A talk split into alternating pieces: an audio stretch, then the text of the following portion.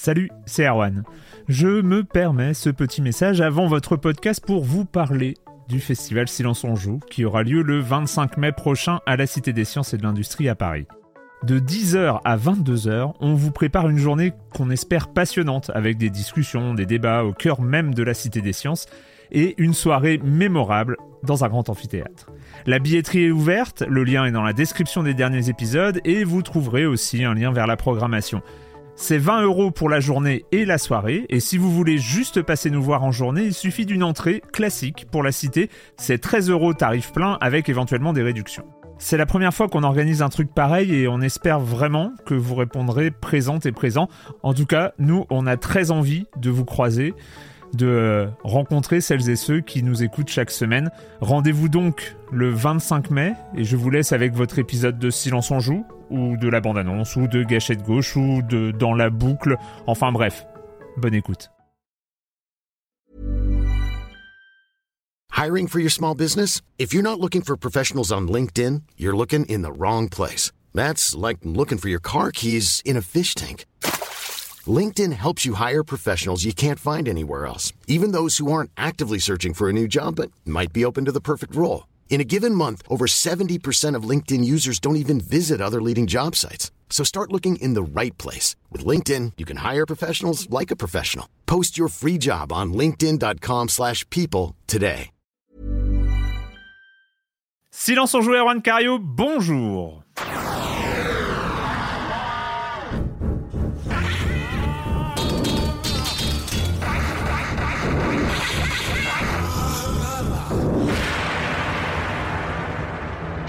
Au programme cette semaine, on va parler de Metroid Prime Remastered, de Space for the Unbound, de Pizza Tower et de Scrap Riders programme chargé, n'est-ce pas? Mais euh, c'est normal, on est au mois de février qui, c'est bien connu, est le mois de novembre du, euh, début de l'année.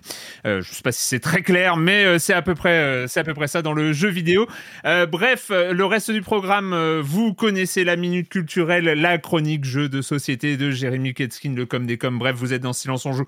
Vous savez déjà ce qui va se passer. Bon, sauf sur les jeux, mais ça, c'est normal. Et je commence en accueillant non pas trois, parce que ça fait longtemps que normalement on est trois, mais euh, deux de mes chroniqueurs préférés. Patrick Helio, salut Patrick. Salut Erwan, salut à tous. Bah salut Corentin, salut Erwan, puisqu'on est que voilà. Le mec qui gâche la surprise de savoir qui n'est pas là, c'est insupportable. Ah, vrai, je spoil, je spoil terriblement. J'ai failli euh, dire euh, salut Corentin, merci de nous accueillir au croissant, parce que ça me C'est vrai, il y a ce petit côté-là.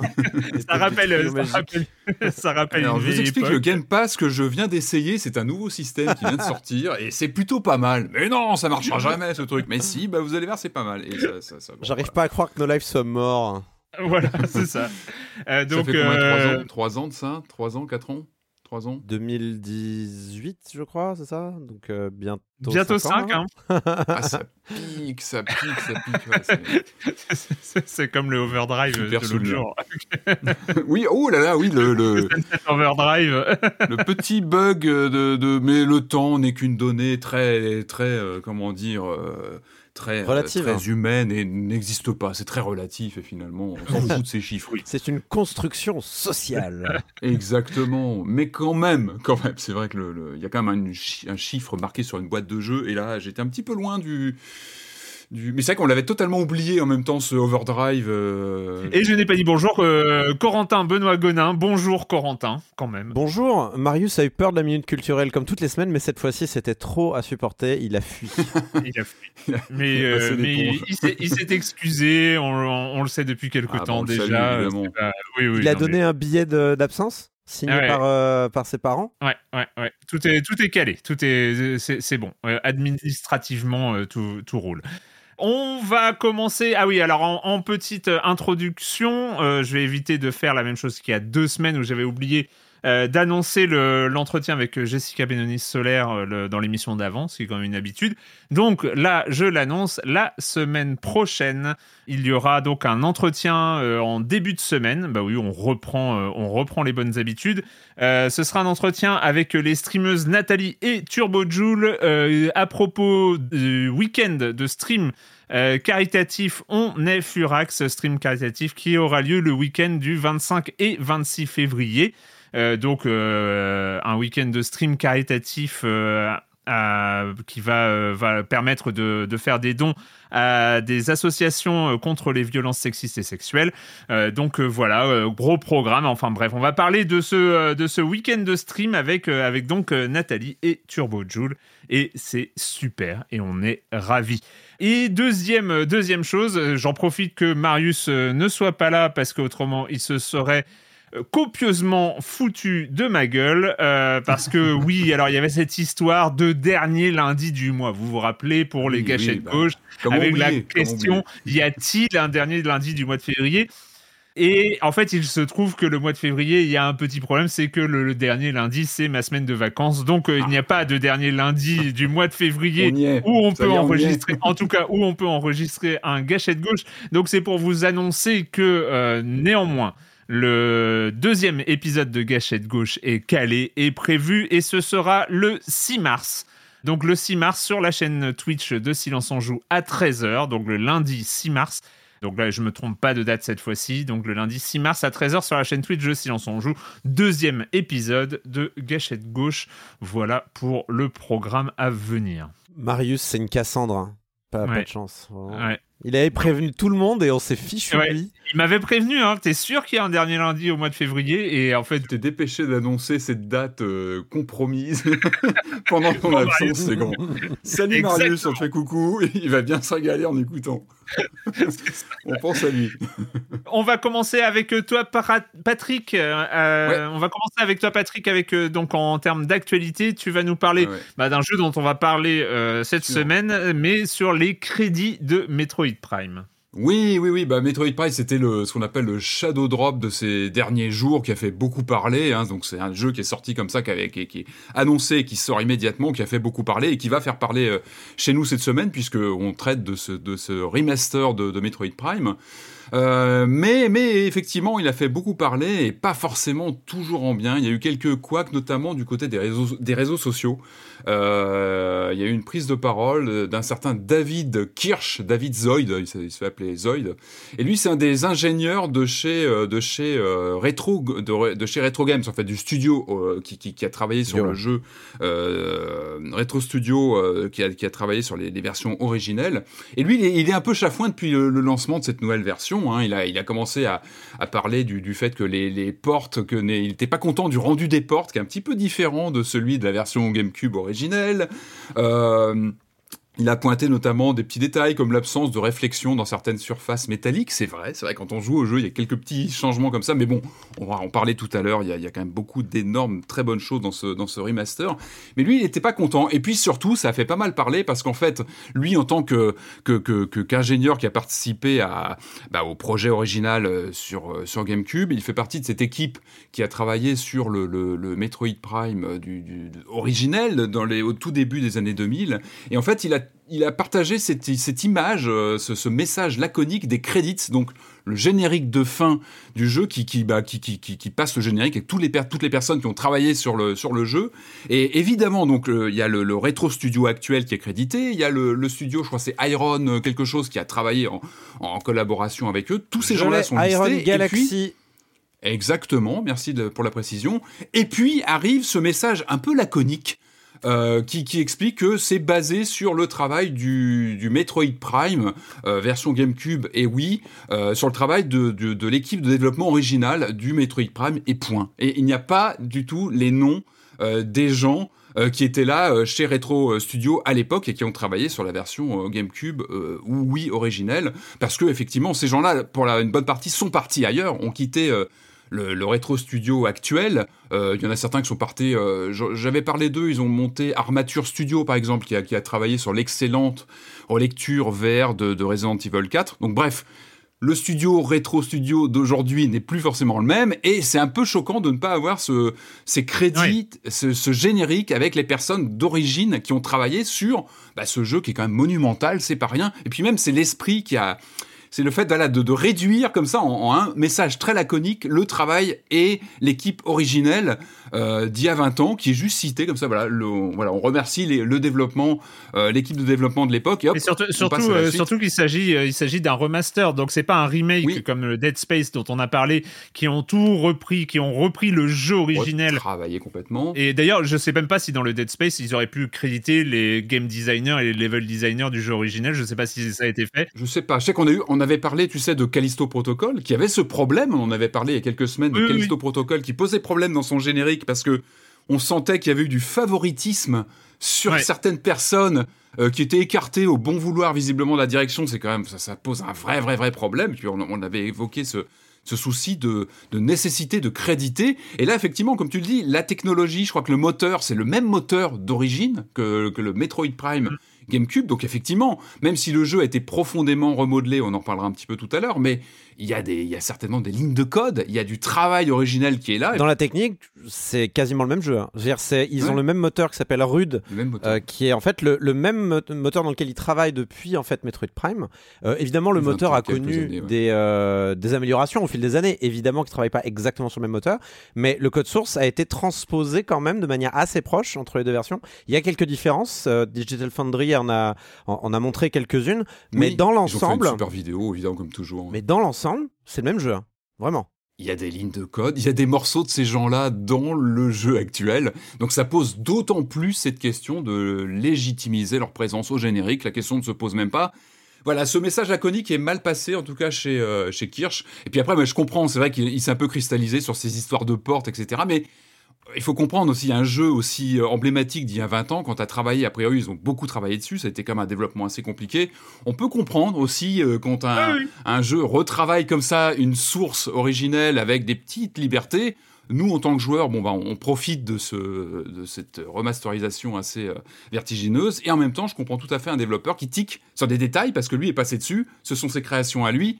Et le fait, je pense que le fait qu'il ne soit pas au, générique de fin, euh, voilà, pas dû le mettre forcément dans le meilleur des, des, conditions. C'est quand même très chelou parce qu'il y a eu, les, euh, il y a eu la, vague des remasters de jeux Zelda euh, qu'on a eu sur 3DS et Wii U notamment. Et ce qui est bizarre, c'est qu'ils avaient mis en place un système justement. C'est-à-dire que le premier crédit que tu voyais, c'était les crédits du jeu original, et ensuite mmh. tu avais le staff du remaster qui apparaissait. Les surcouches de. de... Donc c'est très bizarre qu'ils aient changé leur façon de procéder. Et là, en effet, ce carton est honteux, quoi. on dirait, on dirait presque, on dirait presque en loving memory. Euh, on dirait que la personne est morte et qu'on met ça au bout. Euh, c'est horrible. Les bébés de l'équipe euh, à la fin, c'est. Mais, mais et, je rappelle ce que disait, ce qu'avait dit Marius quand on a parlé de l'affaire sur Callisto Protocol. C'est, mhm. on rappelle quand même que les crédits, c'est un truc pour les développeurs, euh, pour euh, enfin carte de visite, que personne ne lit, euh, personne ne lit les crédits de fin d'un jeu, etc. C'est vraiment un truc. Bah, c'est c'est une sorte de récompense pour les gens qui ont travaillé sur un projet. Et c'est vrai que c'est honteux, honteux de, de, de, de, de zapper comme ça toute une équipe qui a effectivement travaillé sur des lignes de code qui sont présentes, effectivement travaillé sur des designs qui sont présents dans le jeu c'est euh, c'est plus que surprenant, c'est effectivement scandaleux. L'histoire de Restro Studio, l'intégration chez Nintendo, elle a l'air assez complexe. Hein. Il y a des zones d'ombre sur leur, sur quoi ils ont travaillé, comment ils sont partis. Voilà, mais après ça, à la limite, c'est leur tambouille interne, et c'est vrai que cette absence euh, criante, euh, voilà, c'est très dommage. On l'avait déjà dit sur Callisto, et bon, voilà. Alors peut-être que ça peut être mis à jour, mais Bon, en tout cas, ça a fait pas mal parler. Et encore une fois, bon, c'est, un point d'accroche sur, voilà, sur un jeu qui, euh, qui a plein de qualité. On en parlera tout à l'heure. Tout à fait. Euh, deuxième petit truc, euh, c'est sur un documentaire, semble-t-il, à ne alors, pas. Alors, petit truc, alors c'est, c'est, c'est, très relatif, petit truc, parce que j'ai envie de dire, si vous avez des séries en cours, vous êtes sur, sur Last of Us ou d'autres très bonnes séries du, du moment, vous faites une petite pause, on arrête tout ça. Parce que, en fait, c'est Two Player Productions qui vient de sortir un monument de, de documentaire euh, autour de Double Fine, donc le studio euh, piloté par Tim Schafer. Euh, ça s'appelle Psychodyssey et en fait, ça revient sur toute la production de Psychonauts 2. Alors c'est alors c'est vertigineux. Hein. Alors Two Player Productions, pour resituer, ce sont les gens qui avaient produit déjà l'excellent documentaires autour de Broken Edge. Ils ont aussi travaillé sur euh, des, documentaires autour de Minecraft, je crois. Euh, Sachant, que juste le, documentaire sur Broken Age était hyper attendu depuis euh, le tout début parce qu'il était prévu dès le Kickstarter de, Broken Age. Été intégré. vraiment, euh, c'était vraiment dès le départ. Et, là, on est sur un cas de figure pareil avec une collaboration étroite. Alors là, il y a des chiffres assez vertigineux. Hein. On parle de, je crois, de 6 ans de production du. Du, du, du, jeu du documentaire, parce que tout est finalement assez, euh, assez lié. on rappelle, tout, tout Player Productions, ils sont basés à San Francisco la chère ville de San Francisco qu'on adore tous, tout comme euh, Double Fine, donc ces gens-là se connaissent bien et je pense qu'ils sont habitués à bien travailler ensemble. Les chiffres, donc 6-7 ans de production, 22 heures environ de documentaire, en, divisé en 32 parties. C'est pour ça que je vous parlais d'une sorte de série télé. Et alors moi je l'ai commencé, j'ai pas encore tout vu, mais c'est du nectar. C'est vraiment du nectar. Moi je vous recommande ça. C'est dispo gratuitement. Vous allez voir sur YouTube, tout est dispo sur la chaîne de Double Fine. Et c'est du, c'est vraiment un, régal à, à, parcourir. Euh, sans trop spoiler, parce que ah c'est 22 heures, de, une vingtaine d'heures de documentaire divisé comme ça en slots, en 32 parties qui sont pas toutes de la même durée. Des fois, ça peut durer une heure et demie, des fois euh, beaucoup moins. Mais... Du coup, ça, ça veut ce qui devient la pause euh, de ce documentaire, plus que l'inverse, d'accord Entre deux. Non, mais allez voir, parce que déjà, bah, Tim Schafer, ses équipes, c'est toujours fascinant sans trop spoiler, dès le premier épisode qui doit faire 45 minutes, c'est génial parce qu'on revient déjà très rapidement sur l'histoire du premier Psychonaut. On rappelle quand même ce, ce jeu qui était le, le, le, coup d'envoi du, du, studio Double Fine de, piloté par Tim Schafer. C'est fascinant parce qu'il nous remémore un petit peu comment, parce que lorsqu'il lance la production de Psychonauts 2, c'est génial parce qu'on voit que Schaeffer qui essaie de se remettre dans la psyché qu'il avait à l'époque du premier Psychonauts, donc lancement du, du studio. Et puis, on le voit revisionner des films comme Dreamscape sur cette thématique d'aller visiter les, rêves des personnages, le fort intérieur des personnages. Euh, il revient sur son départ de LucasArts, pourquoi il part de LucasArts, le fait qu'un Full Throttle 2 allait se faire sans lui, que ça l'a un peu énervé. Hop, il a pris ses bagages, il a pris euh, quelques potes avec lui, il est parti monter Double Fine. il nous rappelle un petit peu comment est née l'idée même de Psychonauts autour de certains, certaines comment dire, certaines images qu'il avait pour euh, Full Throttle qui avaient été écartées par, euh, par LucasArts. Bon, voilà, c'est un régal d'informations. Et puis surtout, euh, c'est touchant. C'est touchant parce que je pense que ces gens-là se connaissent assez bien, Two Player Production et Double Fine, pour ouvrir les portes et discuter vraiment à bâton rompu. Et, on sent qu'il y, a vraiment beaucoup d'humains qui passent avec les moments de doute. Tout ça transpire à l'écran. On sent que bah, c'était pas évident. Euh, on rappelle, hein, euh, euh, le premier Psychonauts, un jeu qui est aujourd'hui crédité par, par pas mal de gens dans l'industrie comme un grand jeu, mais qui à l'époque a souffert de ventes très très très en dessous de ce qu'ils attendaient. Pour un premier titre, c'est pas forcément le, meilleur des contextes pour un lancement de studio. Et Tim Schafer revient sur tout ça, sur les galères de production, à deux doigts de fermer le studio avant de finir le, projet. C'est touchant. Tim Schafer, il est toujours fascinant à écouter. Moi, j'adore ce bonhomme. Et on voit plein de sketchs de production. Allez voir ça. Ça dure longtemps, ça va vous occuper, mais c'est vraiment à voir. Et puis si ça peut faire reparler un petit peu de Psychonauts, c'est toujours très bien. Ça va un peu le De Psychonauts 2, c'est vrai que c'est vrai que Psychonauts 2 avait avait euh, avait cet avantage entre guillemets d'être dans le Game Pass, mais on s'est rendu compte euh, et même nous, hein, je m'en souviens mm. encore, euh, qu'on a mis du temps à le faire. il est un peu passé, il est un peu passé même si c'est Psychonauts 2 et que c'est un, grand nom, il est un peu passé sous les radars au moment de sa sortie. Donc euh, c'est vrai que c'est toujours. Euh, il y a une sorte de malédiction, tu sais. Ils en parlent d'ailleurs sur dans, dans, le documentaire.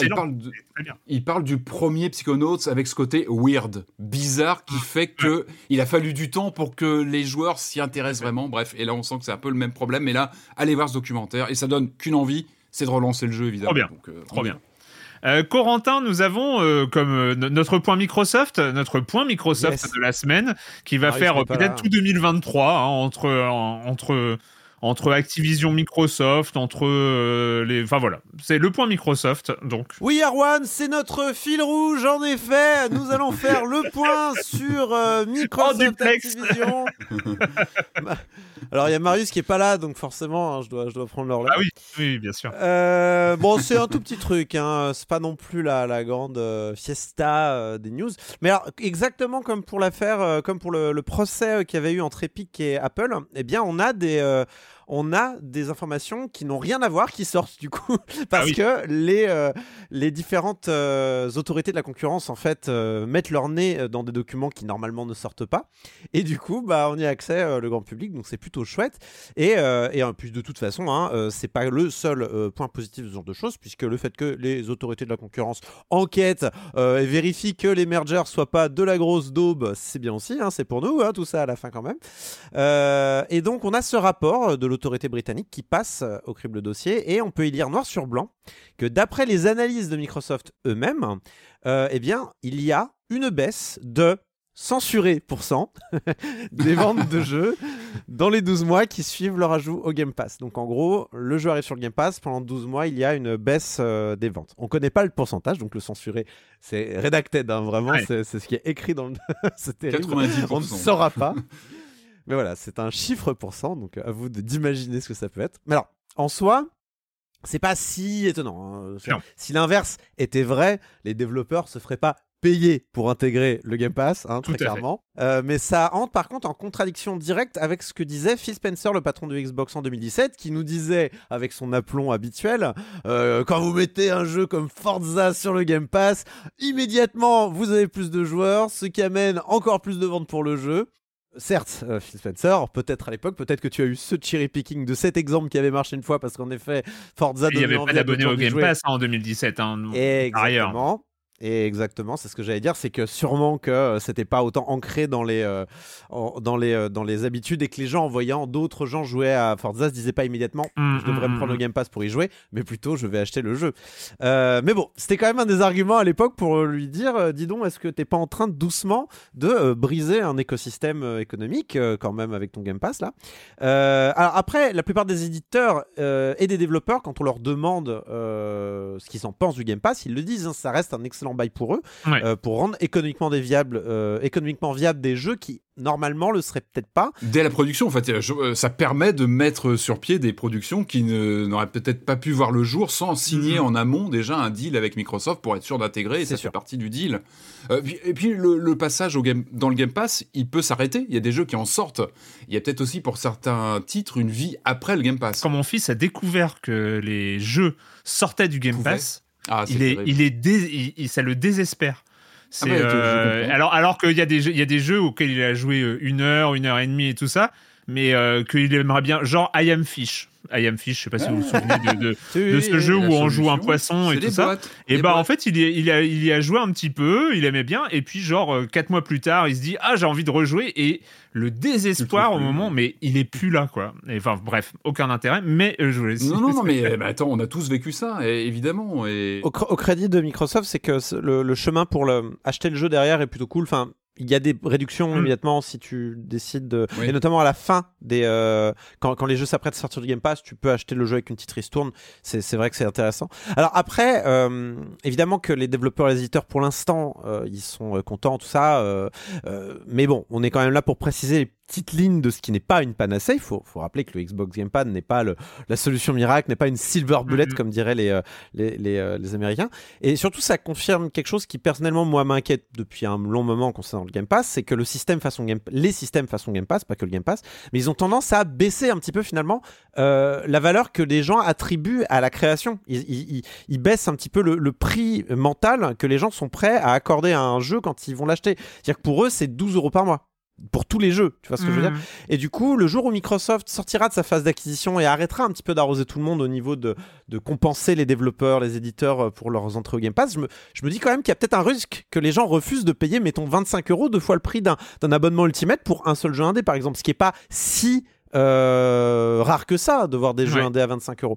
Du coup, je pense quand même que la situation va rester stable pour, pour le moment. Parce qu'en plus, Spencer avait dit en octobre dernier que le Game Pass était encore très profitable. Enfin non, il a juste dit profitable. On ne sait pas, il n'a pas donné de chiffres. Mais il a dit que c'était profitable. Euh, il n'y a pas trop de raisons que, leur politique change de sitôt. Mais tout de même, ah Sur, le, sur le long terme, je, pense quand même que le Game Pass joue euh, dans... Euh, la baisse de la valeur. Voilà, la baisse de la valeur perçue de la création vidéoludique. Il y a plein, plein, plein de sujets autour de, autour de ce Game Pass, euh, bien sûr. On sera amené à en reparler, je pense, à différents moments, mais euh, voilà, c'est intéressant d'avoir des données, euh, des données supplémentaires. il y a juste. Très content d'avoir eu ce redacted pourcent là. Je suis très content d'avoir apprécié. Sachant qu'il s'agit d'un document interne à Microsoft, juste pour signaler que on parle de baisse des ventes sur les stores de Microsoft. Ah oui, oui. Dans le côté où si un jeu est dans le Game Pass, on ne sait pas si ça baisse les ventes sur Steam, si ça baisse les ventes sur le PlayStation Store. Je sais pas, peut-être, hein, j'en sais rien. Ça se trouve, il y a des gens qui ont, euh, les, ont les deux. oui, pour les gens. Euh, il y a, peut-être des, effets de bord, mais là, on parlait, euh, les, les, chiffres ne, ne, parlent que des chiffres de vente sur les stores contrôlés par Microsoft, sur lesquels ils ont des datas. voilà, c'est juste. Maintenant, je fais partie de ces gens qui sont capables de kiffer un jeu sur le Game Pass et d'aller l'acheter en boîte parce que, parce que que j'ai envie de le conserver, parce que ça fait partie de ma collecte. Voilà, après, on est une petite frange peut-être de joueurs. À oui, cette, tu n'es peut-être pas statistiquement représentatif. Voilà, non, non. Mais, mais c'est pas... en plus, non, mais c'est vrai que Xbox, il y a aussi cette, il y a cette carence du physique. On sait que le, les boîtes sont de moins en moins importantes pour eux. Ils ne jouent pas non plus tout le côté limited mm. run et compagnie, tirage. Ils sont pas très euh, branchés là-dessus parce qu'ils sont pas, euh, ils font pas ces petits tirages en termes de production. Donc ça écarte aussi tout ce côté euh, justement euh, collection, petit, voilà, petite, euh, petit euh, pressage de jeu qui fait que voilà, on embrasse complètement le côté Game Pass et que sorti de quelques fanas qui vont aller acheter une, version euh, boîte plastique, voilà, c'est quand même le, moteur principal de Game Pass. Je me dis que concernant les ventes, s'il y a des baisses, je suis pas certain que le, le, store PC de Microsoft marche si bien que ça. du coup, je, je pense qu'on parle plutôt des ventes Xbox du coup et console. voilà, c'est pour localiser, localiser le problème. On va passer au com des coms de la semaine dernière. Évidemment, euh, beaucoup de discussions, euh, énormément de discussions, énormément de messages sur le fil de discussion de l'épisode précédent.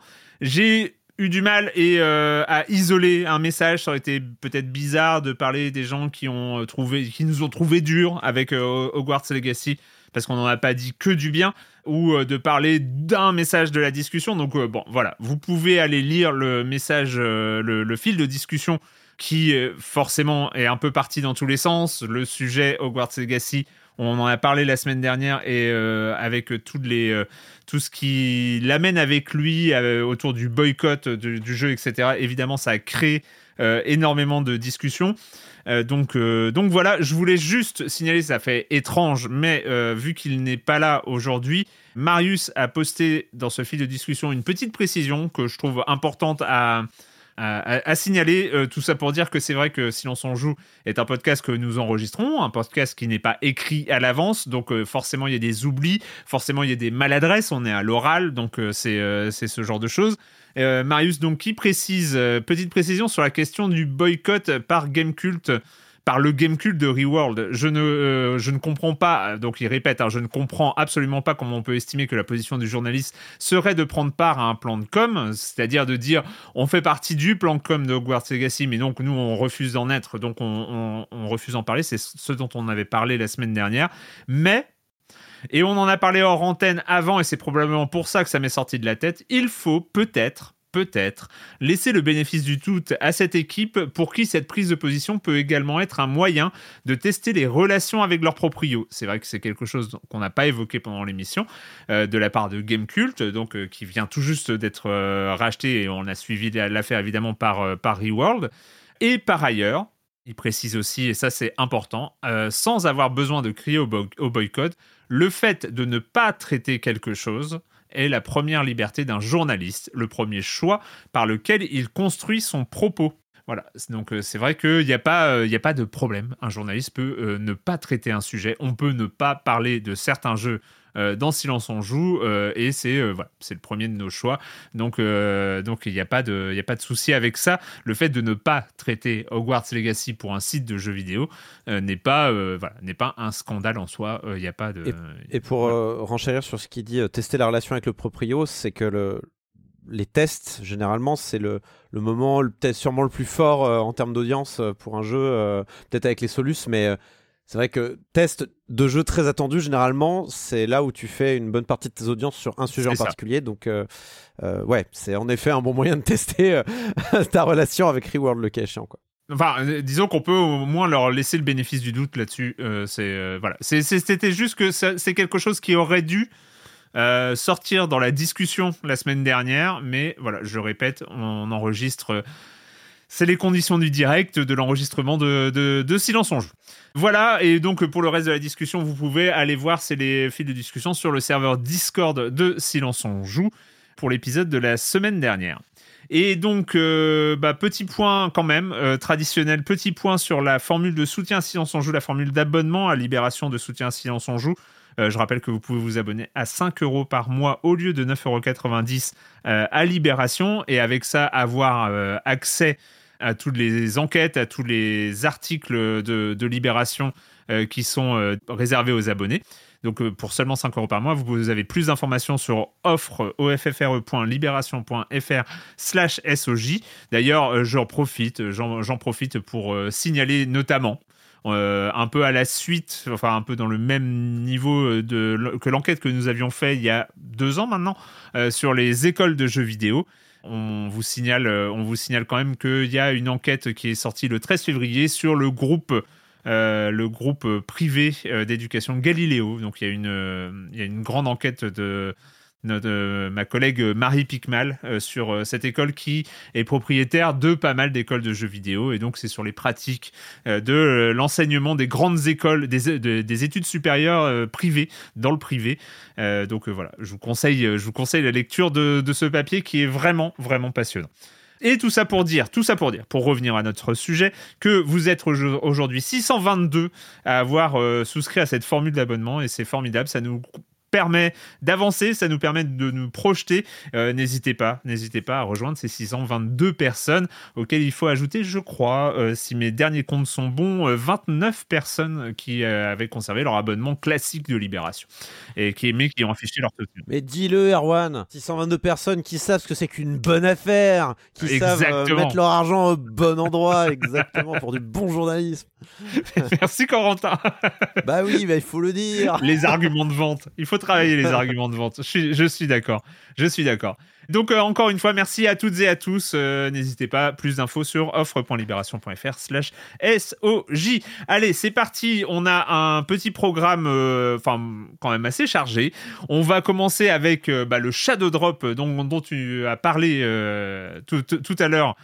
Patrick, euh, il est sorti. Alors c'était marrant, j'ai regardé. Ça, ça, me rappelle toujours des, souvenirs étranges quand il y a, je regarde. Au fait, il est sorti quand ce jeu? Et puis il y a trois dates de sortie différentes parce que souvenez-vous, à une époque pas si lointaine, mais qui paraît aujourd'hui un peu euh, un, peu éloignée. Euh, on l'a peut-être oublié. Il y avait des dates de sortie différentes des consoles et des jeux en fonction de, là où on habitait. Hein et de l'import, et de l'import hein. évidemment. euh, donc celui-là, il était sorti le 19 novembre 2002 euh, aux États-Unis, le 28 février 2003 au Japon. C'était un des, un des cas où un jeu, euh, un, un, jeu pouvait sortir, un jeu Nintendo euh, estampillé Nintendo pouvait sortir avant aux États-Unis. C'est pas le seul, mais et il, est, il a fallu attendre le 19 mars 2003 pour y jouer de notre côté en Europe.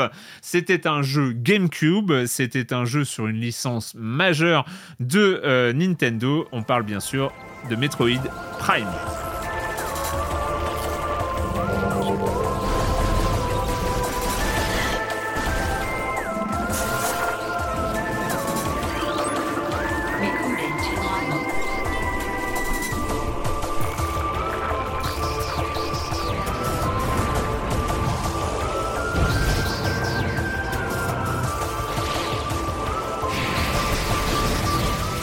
Metroid Prime annoncé lors d'un Nintendo Direct et rendu disponible immédiatement. Euh, ça, c'est euh, une bonne et une belle habitude. Ça fait toujours plaisir quand même. C'est une petite surprise.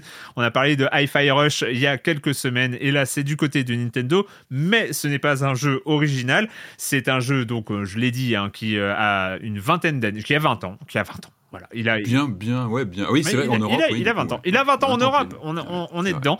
Donc voilà, un jeu qui euh, bousculait un peu la licence Metroid en la passant à la en vue subjective, notamment pas que, mais euh, principalement en vue subjective. Et, euh, et, voilà, et c'était quand même des grands souvenirs sur cette belle console, cette très belle console qu'est la GameCube, avec une très belle manette, on ne répétera jamais assez. Euh, donc, euh, Patrick, Metroid Prime, ça fait quoi de se ouais, alors Je vais commencer par un mea culpa, les amis. Un petit mea ah. culpa, parce que j'ai pas réécouté l'émission de la semaine dernière, mais je me rappelle avoir survolé un petit peu comme ça avec euh, dédain cette annonce du Metroid Prime Remaster en disant oui, mais on attend le 4, ils nous ressortent des vieilles dire autre chose. J'ai cru que t'allais dire, j'ai ah pas écouté le silence on joue, on a testé euh, Metroid Prime, ils étaient déjà là.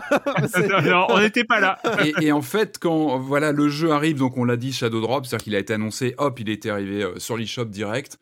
Et euh, voilà, et puis arrive le moment où on le prend en main. Et alors là, comment Alors je vais essayer d'éviter les, les, les, les superlatifs dans tous les sens parce que c'est difficile. C'est difficile parce que je trouve indécent comme ce jeu est plaisant à jouer en 2023. C'est une leçon totale, c'est incroyable. Alors on peut peut-être commencer par euh, ce qui nous intéresse tout de suite, c'est le côté euh, remaster, euh, c'est-à-dire qu'on a une ressortie. Il y a une ambiguïté d'ailleurs sur ce terme de remaster. Alors c'est vrai qu'aujourd'hui on, a dans le, dans le secteur du jeu vidéo, ça cohabite entre des remasters, des remakes, et là franchement on est presque plus proche du, remake dans la manière dont le jeu originel du GameCube d'il y a 30 ans, de la GameCube, a été complètement refondu, mais en restant tout à fait euh, fidèle au matériau originel. Et c'est déjà incroyable, c'est-à-dire qu'il y a une, refonte totale, quoi. Tout est, tout est impeccable, les textures ont été revues.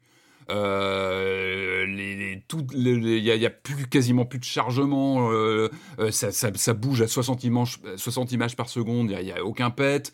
C'est incroyable. Pour moi, c'est une sorte de, de, masterclass de la refonte mais qui ne se met pas trop en avant. C'est-à-dire, on est un peu ce que, on est beaucoup plus Dead Space que, que, GoldenEye euh, pour resituer des, reciter des jeux dont on a parlé il y a, il y a pas très longtemps. Des choses récentes. Mm-hmm. Des choses récentes entre guillemets. On est sur un, une, une, refonte profonde sur le plan technique du jeu, mais qui est totalement dans les clous avec le jeu original et qui, qui ne sert finalement qu'à remettre en avant euh, bah, le, la, ce qu'était, ce qu'était dans le fond le, Metroid Prime euh, originel. Donc voilà, on est sur un, remake qui ne fait pas dans les sbroufs, qui est propre et qui, qui, encore une fois, dans les finitions.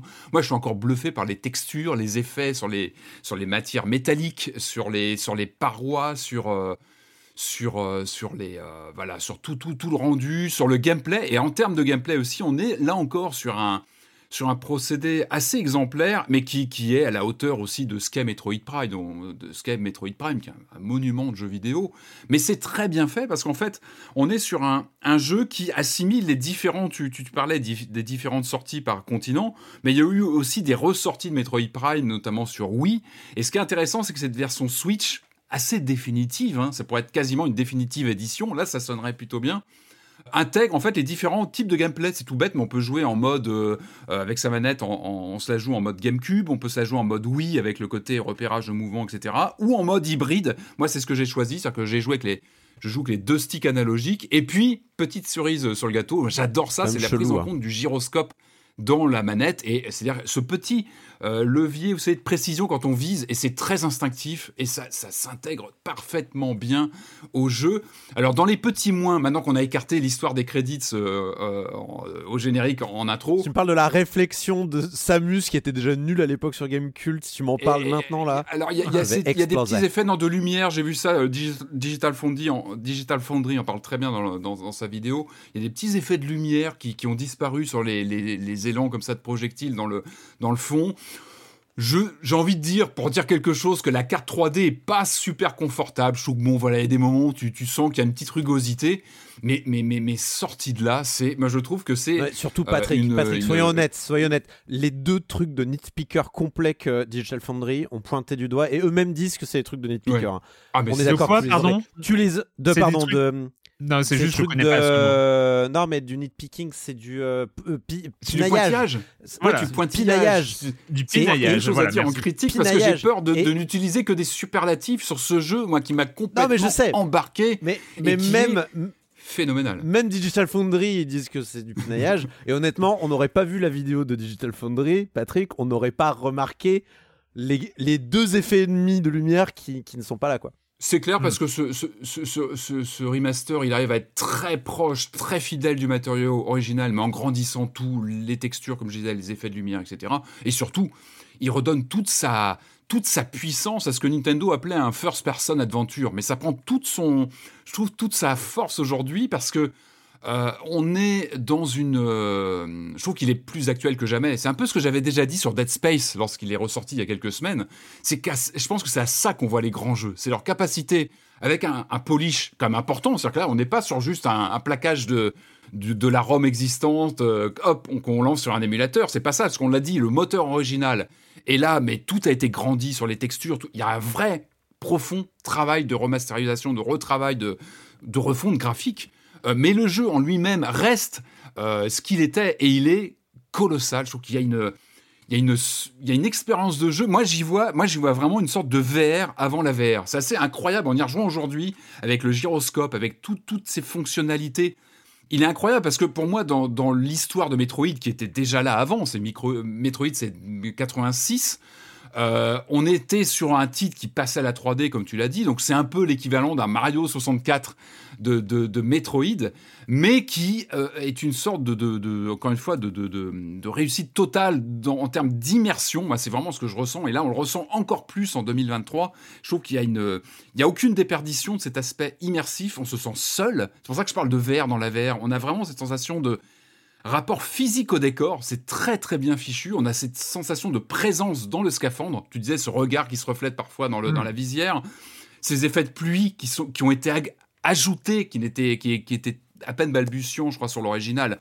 Là, c'est d'une oh, beauté. Il y a des petits effets dès qu'on bouge la visée, etc. C'est, ça apporte, ça enrichit, ça augmente cet aspect immersion.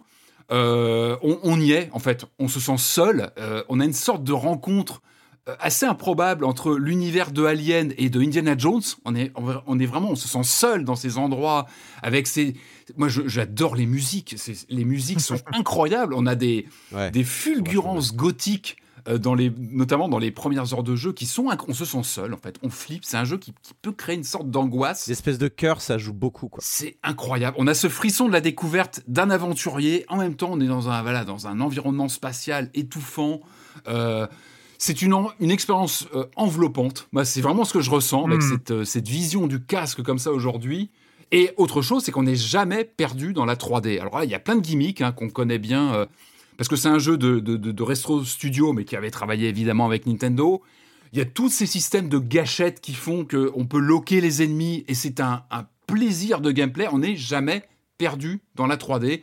Et, pour un jeu de, 2003 à la base, c'est tout à fait incroyable. Et puis on a une sorte de mash-up pour finir. Je conclue là-dessus. Moi, ce qui m'a vraiment sauté au visage, c'est comment ce jeu était visionnaire sur un courant dont on parle toutes les semaines, et on va encore en parler tout à l'heure, sur l'hybridation des genres. Et là, on est vraiment sur un, first person, entre guillemets, qui intègre une forte composante point and click, avec un rapport à l'environnement. Euh, beaucoup de textes à lire, les focus sur les objets comme ça interactifs, et c'est incroyable. On a vraiment cette sensation d'une aventure qu'on parcourt, avec une ambiance de folie, un level design qui a fait amplement ses preuves, et il, hmm. est, il est intouché. Et c'est un vrai plaisir de leur parcours. Moi, j'ai été vraiment surpris. Je vous le dis franchement, c'est pour ça que je faisais mon, mon, mon mea culpa par rapport à l'annonce, parce que, effectivement, manette en main, c'est un plaisir incroyable de retoucher, de retraverser ce grand, grand, grand classique. Corentin. Eh, Patrick, Patrick, tu parles de mélange des genres. Je trouve pas que c'est un mélange entre le FPS et le Metroid-like? Tu trouves pas? Moi, je trouve. Et surtout du euh, point bref, click, euh, oui. m'a vraiment sauté au visage, c'est ça, c'est le côté aventure, en fait, rapport à l'environnement qui est très intéressant. Patrick, dans quel jeu tu ne vois pas du point and click? Tu vois, tu vois du point and click dans tous les jeux finalement. mais même dans la vie, j'en vois. Mais ça, c'est bon. ah oui, ça devient un problème. Arrête de cliquer sur tout ce que tu vois, ça peut être dangereux. Hein, non mais non mais vraiment, c'est ce que j'ai souligné. C'est peut-être ce qui m'a sauté le plus au visage en le relançant après quelques années. Tu vois, c'est ce côté vraiment rapport à l'environnement, plein de choses à lire dans tous les sens, aller cliquer, la curiosité. Et en fait, tu passes beaucoup de temps à lire et à aller cliquer dans des endroits interactifs. En vrai, l'aspect point and click est euh, tout à fait. Enfin là, pour le coup, c'est vraiment légitime. C'est vrai qu'il y a plein de trucs à lire et pas à cliquer, à scanner, mais c'est le même hmm. principe. Euh, bon, bref, on a le jeu d'origine euh, qui est sorti en 2002. On a eu la ressortie sur Wii en 2009. Il se trouve que cette version-là du jeu est basée sur la version de 2009.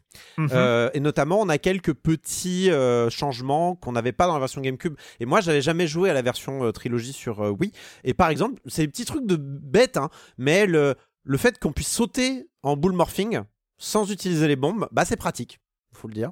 Euh, et donc on a ce genre de petites choses qu'on aurait pu, on aurait pu rater si jamais on n'avait pas eu les, euh, si jamais on n'avait pas eu la version trilogie, qui était quand même assez rare en plus. Euh, alors moi, mm. contrairement à Patrick, j'avoue que les versions motion, bon, elles ont l'avantage d'être là. Si vous l'avez fait sur trilogie, tant mieux, vous allez pouvoir retrouver en effet ce, style de jeu. pas, pas, pour Metroid. pour Resident Evil 4, oui, mais pas pour, pas pour Metroid, bizarrement. Ce qui est cool, c'est qu'il vous balance dans le jeu immédiatement avec le mode double stick qui est quand même le standard qu'on nous a rentré au forceps dans le cerveau depuis 20 euh, ans. Euh, donc euh, c'est une très bonne chose, c'est-à-dire qu'on n'est vraiment pas perdu quand on arrive.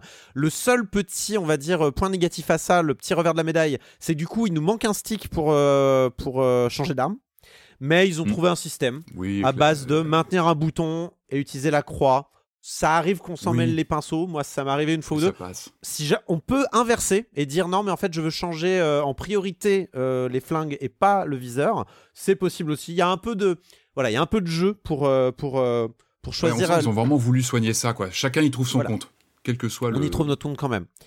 Bon, c'est ultra cliché, hein, mais ils ont refait le jeu comme dans nos souvenirs, en fait. Et c'est, mmh. c'est, mais jamais une telle phrase n'a été aussi vraie. C'est-à-dire que quand on, vous savez, ce, c'est ce, ce, problème, ce problème, c'est qu'on a les, les, les souvenirs qui s'embellissent quand on, a joué un jeu il y a très longtemps, qu'on n'y rejoue plus et on y revient et oh, c'est laid. Là, on joue à Metroid Prime qui a été refait, donc les graphismes, ont rattrapé les souvenirs et on y est, on est dans une version absolument actualisée d'un point de vue graphisme et modèle, donc texture et modèle de Metroid Prime euh, de l'époque. Et c'est vrai que quand on regarde toutes les vidéos euh, comparatives de Metroid Prime, c'est vrai que les souvenirs euh, ils prennent cher hein. et que, que c'est pas plus mal.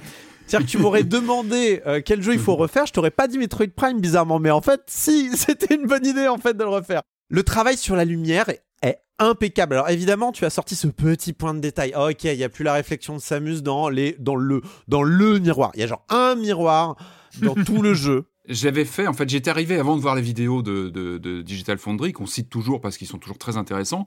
Et je l'avais noté. Je me dis, tiens, c'est bizarre. Tu sens qu'il y a un truc qui manque. Mais c'est vraiment un détail. Mais voilà, il y a plein de belles lumières volumétriques comme il faut. Il y a un travail sur les ambiances qui est magnifique. Mais tu sais, en fait, en fait ils ont rajouté finalement, ils ont rajouté mm. de la valeur à Metroid, mais c'est pour, euh, comment dire, euh, pour rajouter une couche sur ce qu'il y avait déjà. C'est-à-dire que les ruines, que ce soit les ruines, que ce soit le, la montagne, que ce soit euh, le, monde souterrain avec toute la lave, ils ont, ils ont rajouté des éléments de lumière, mais c'est uniquement pour souligner au marqueur. c'est toujours au service du jeu. Il n'y a pas des. C'est au service de l'esprit du jeu de base. Et, du coup, ça marche super bien. Et on est face à un des jeux les plus jolis de la Switch. Vraiment. Ah c'est le un des plus beaux jeux de la Switch. et il tourne fou, hein. comme un putain de charme. C'est incroyable. Ah non, non, c'est incroyable. Donc, je l'ai dit, euh, Retro Studio est plutôt réputé pour leurs euh, compétences techniques, leur savoir-faire technique. Et même à l'époque, et le mec que tu as cité, je crois que ça fait un moment qu'il avait partagé pas mal de petites anecdotes sur le développement de Metroid Prime. Et notamment il expliquait comment ils avaient réussi à mettre du statique. Donc vous savez cet effet télévisuel quand vous regardez la télévision sur une antenne où il n'y a pas de, chaîne vous avez la neige en fait. Et du coup il y a, y a, parfois vous rencontrez des ennemis électrostatiques qui vous brouillent votre viseur il y a de la neige qui apparaît. Et à l'époque sur GameCube et ça Erwan ça va te faire marrer ils avaient euh, ils allaient chercher la RAM et ils interprètent ils interprétaient les zéros comme du blanc les 1 comme du noir et ils t'affichaient ça à l'écran mais oui oui oui ça me dit quelque chose je me demande si c'est pas sorti en minute culturelle euh, dans, le, dans, le, dans, le fil dans le fil de discussion. Alors moi j'avais j'avais euh, j'avais vu ça à l'époque parce qu'il avait partagé plein d'anecdotes sur le comment Metroid Prime avait euh, été fait techniquement. Mhm. et du coup ça ne m'étonne pas du tout qu'un travail aussi propre ait pu être fait parce qu'ils ont le code source, ils ont le même moteur donc c'est très facile de transposer ou de le rendre compatible avec quelques évidemment modifications parce que voilà c'est comme passer d'un fichier Photoshop d'il y a, 15 ans aujourd'hui, évidemment, on va, y perdre un petit peu, mais, mais dans l'ensemble, c'est le même code source, c'est le même jeu. Et il y a quelques différences, toujours pareil que euh, Digital Foundry ont pointé, mais là, on parle de différences vraiment euh, limite. Des fois, c'est pour de la mise en scène. C'est genre, ils ont, ils ont mis ah, la caméra, on va la mettre plutôt ici pour qu'on voit mieux Samus, quoi. Enfin, vraiment, c'est très très léger. Sinon, les cinématiques, c'est du 1 pour 1, c'est du, euh, c'est la même chose. et, et surtout, moi, je suis super content parce que ça le jeu Metroid Prime Remaster euh, se porte en faux quant à l'idée que la Switch serait une console bonne à rien, qui est trop vieille, euh, mhm. qu'on ne peut plus faire de jeux dessus. Moi, je suis de ceux qui pensent exactement l'inverse. Je suis de ceux qui pensent qu'on n'a pas besoin de Switch 2. Vraiment, on n'a pas besoin de Switch. La Switch Gardons peut la Switch. sortir des on va lancer une.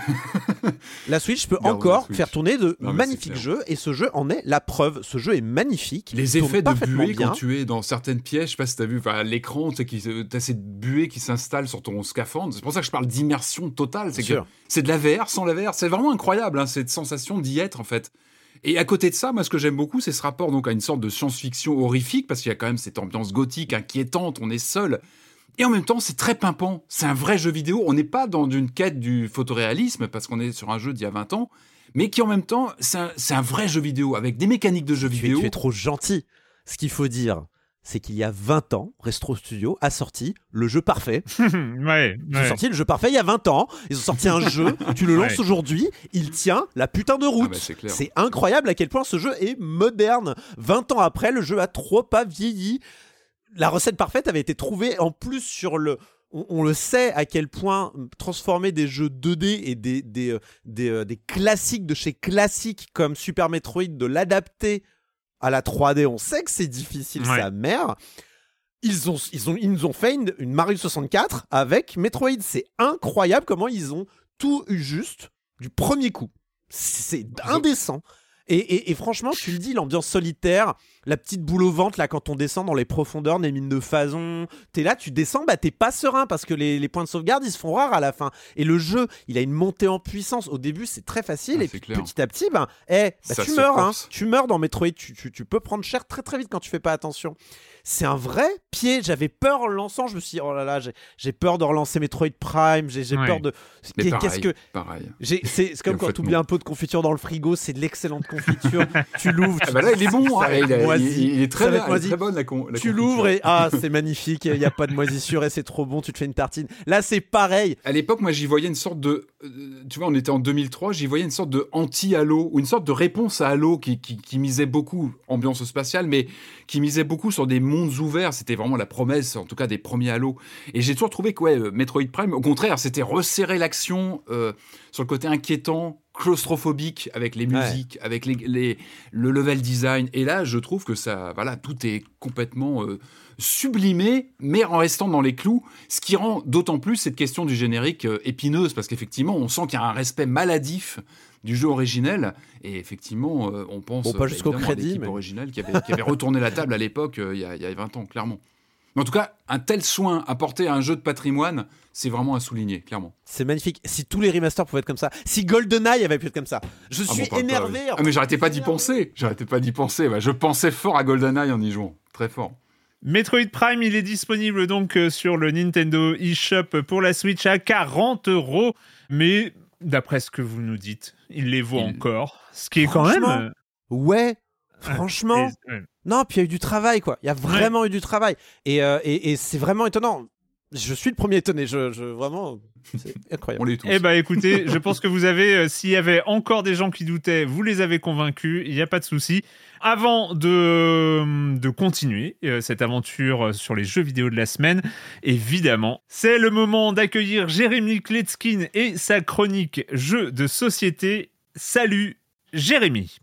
Salut Erwan, toi et moi, bah, on est assez privilégiés. Tu peux faire beaucoup de ce que tu fais en télétravail et moi, bah, je dois aller au bureau, mais j'y vais en 20 minutes de giro et c'est plutôt pratique. Mais évidemment, il y a aussi beaucoup de gens qui passent des heures quotidiennement dans les transports en commun. Il y a quelques semaines, on avait parlé de Next Station London. Cette fois-ci, on va parler d'un jeu beaucoup plus chiadé, avec une plus grande boîte, avec un plus grand plateau de jeu et puis euh, plus de matériel. Et cette fois-ci, on ne parle plus de métro, mais plutôt d'imaginer les lignes de bus de New York pour 2 à 3 joueurs ou de Londres en Angleterre, c'est l'autre côté du plateau si vous êtes 4 ou 5 joueurs. On a un plateau, c'est la ville au centre de la table sur lequel on va déposer des petits segments de bâtonnets de couleur façon aventurier du rail, qui a aussi en commun des objectifs secrets, des cartes qu'on a dans la main qui nous indiquent un point A et un point B qu'il va falloir euh, relier, puis des missions et des objectifs puisqu'on a chacun une petite feuille individuelle. Ce jeu est un flip and ride, on va découvrir des cartes les unes après les autres et on va inscrire notre progression en l'aide de crayons à papier fournis dans la boîte. L'idée c'est que quand on pose des bâtonnets de couleur là où il y en a déjà, ben, on crée des bouchons et donc on obtient des malus. Et puis il faudra aussi s'intéresser à la signalisation. Quand on finit un tracé sur un feu vert, on gagne un bâtonnet en bonus qu'on pourra rajouter au bout de la ligne. Mais tout ça n'est pas très simple parce qu'il s'agit de virages imposés à droite, à gauche, en forme de S, en forme de L. Euh, tout cela, ben, euh, ça va dépendre de la carte qui va être dévoilée en début de tour. Il y a plusieurs types de voyageurs, des touristes, des étudiants, des hommes d'affaires. En optimisant bien les passagers qu'on va transporter, on va débloquer des capacités et des actions supplémentaires. Et on obtiendra des points supplémentaires si on arrive à amener chacune des catégories de ces voyageurs vers les lieux emblématiques associés. Donc à New York, on voudra emmener les touristes à Times Square, les étudiants à Columbia, les hommes d'affaires à Wall Street, etc.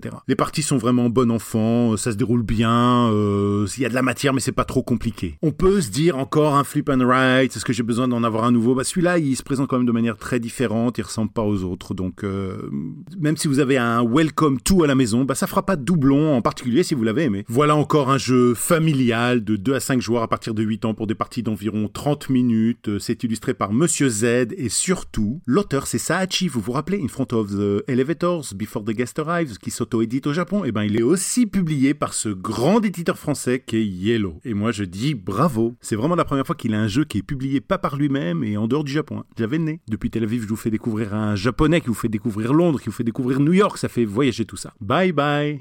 bye bye Jérémy. Bah ça fait plaisir de ce que tu nous racontes sur euh, ce, créateur japonais. Euh, je me rappelle encore quand tu nous as parlé de In Front of the Elevator. Euh, en direct jeu indépendant du Japon avec une notice en français, je crois. Celui-là ou le suivant, je sais plus. Bref, merci beaucoup Jérémy, à la semaine prochaine et comme d'habitude, vous pouvez retrouver toutes les chroniques de Jérémy dans le flux de podcast Silence on joue, la chronique jeu de société.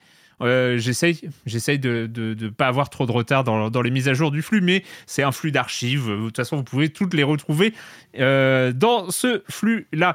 Euh, on va continuer, on va continuer les jeux vidéo de la semaine avec un jeu indonésien un jeu indonésien euh, développé par Mojiken Studio. Euh, alors j'espère que j'ai bien prononcé, hein, on sait pas. Euh, les J, on a tendance à les prononcer de, manière différente dans chaque langue, donc je sais pas. Moi je le lis Mojiken Studio, qui est un studio de développement indépendant basé sur Abaya, qui est donc, je ne le savais pas, les gens qui sont forts en géographie ou qui jouent à GeoGuessr le savent, mais, mais pas moi. Donc c'est la, la deuxième plus grande ville d'Indonésie après la capitale Jakarta. Et donc, euh, on va parler de A Space for the Unbound.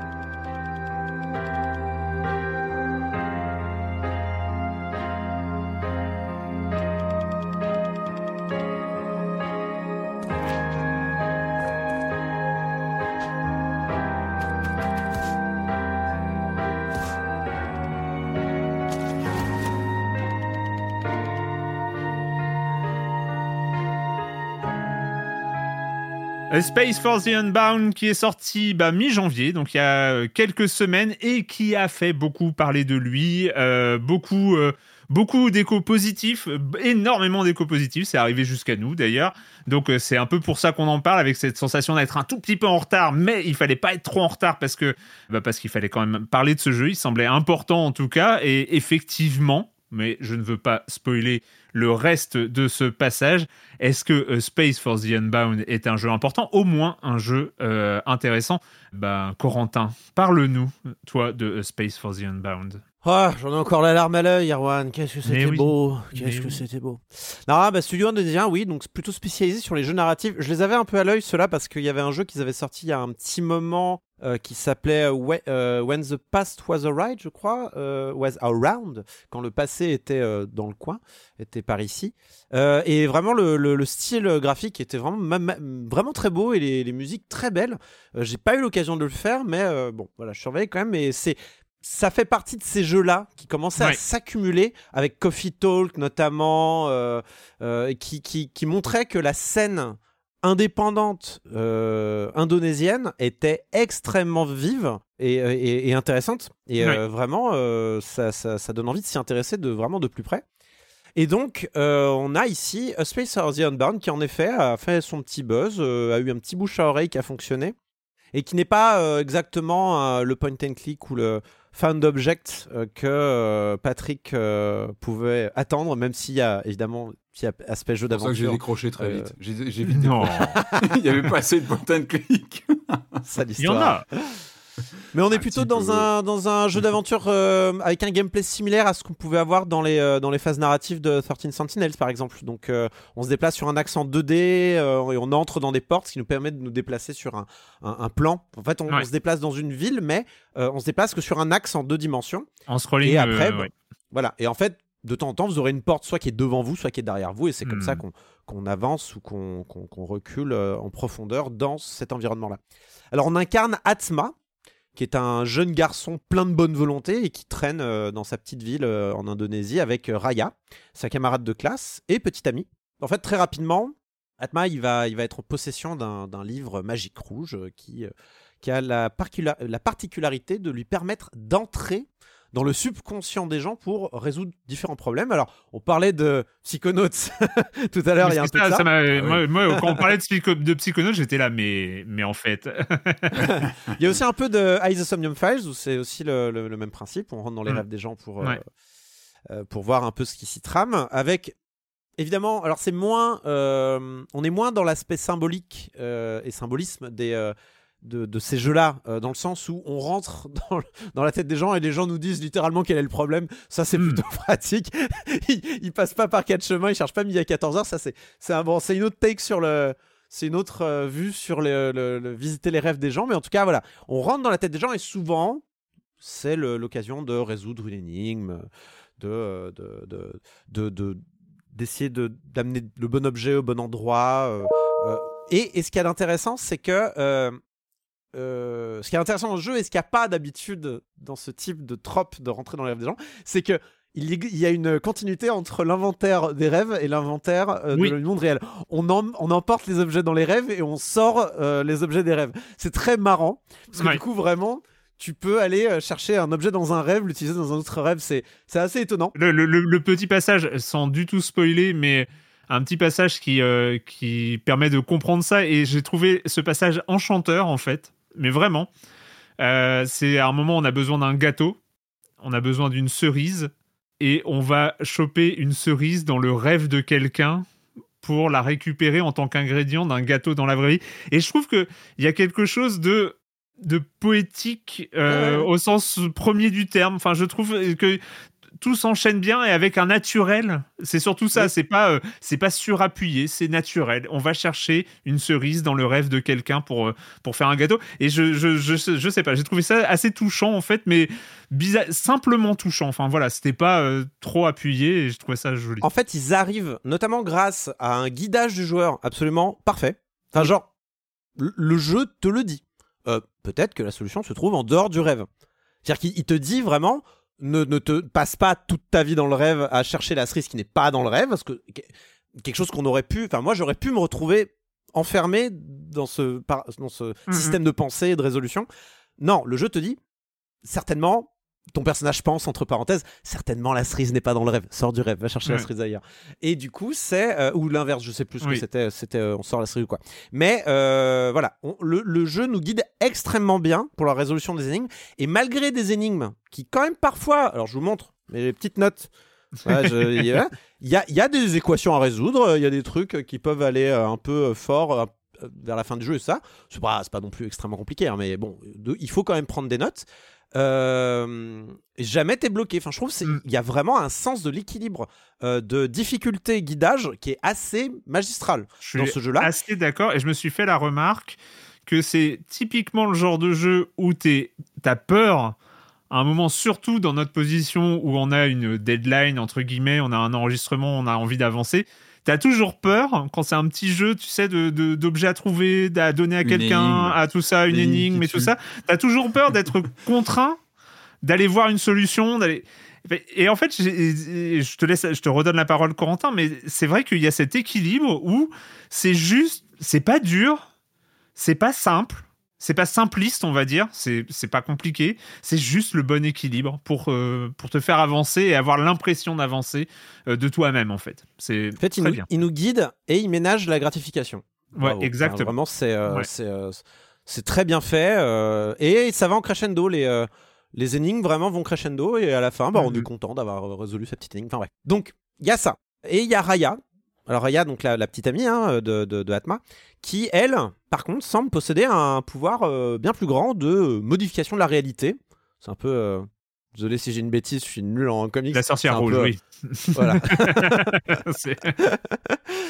Et en gros, le jeu commence. C'est pas un spoil, hein, le jeu commence en fait quand Raya compte annoncer à Atma qu'elle bah, possède ce pouvoir et comme dans tout bon pouvoir dans une dans ce genre d'histoire euh, a un euh, un, impact non négligeable sur sa santé et la, la, crève, la fatigue. Et on sent mm, que mm, mm, on le voit venir que peut-être qu'utiliser ce pouvoir trop, euh, ça pourrait lui faire du mal. Et il y a, y a, des moments dans le jeu très rapidement où, tiens, elle fait une petite folie là, ça, va, ça va pas bien se passer par la suite. Bref, on se rend compte de ce qui se passe. Tout ça, c'est au début, hein, c'est pas du spoil, c'est l'établissement un peu de la situation initiale je, me protège des éventuels râleurs. Alors, du coup, on se retrouve dans cette espèce d'univers qui, est, euh, qui a résolument les pieds sur terre, parce qu'on parle quand même de tranches de vie, c'est de l'histoire de lycéens, c'est de, de la relation entre élèves, il y a une histoire de, festival organisé euh, par un conseil euh, d'élèves qui doit organiser ce festival, il y a l'histoire de ce gâteau qu'on veut faire, on veut aider les, les, les gens à l'intérieur du village, parce que voilà, il y en a, il y a, le patron d'un café qui, s'est fâché avec son pâtissier, il faut aller parler au mmh. pâtissier pour le mmh. convaincre enfin la pâtissière pour la convaincre de, revenir. Il faut trouver les ingrédients pour faire le gâteau. Euh, il faut euh, construire une maison pour un petit chat. On veut lui faire un petit abri. Hmm. Voilà, c'est ce genre d'enjeu. Hein. C'est pas, on n'est pas là pour sauver le monde.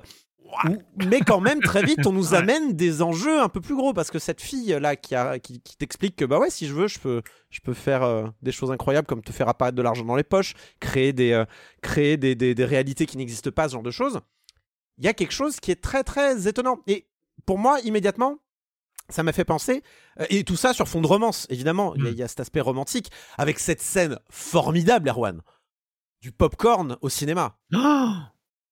C'est pas formidable Incroyable Incroyable Il y, a cette scène, oh, on le raconte pas, je le raconte même pas. Il y a le popcorn au cinéma. c'est incroyable. Tu joues, il y a le popcorn au cinéma, et l'idée est trop bonne. L'idée est trop trop bonne.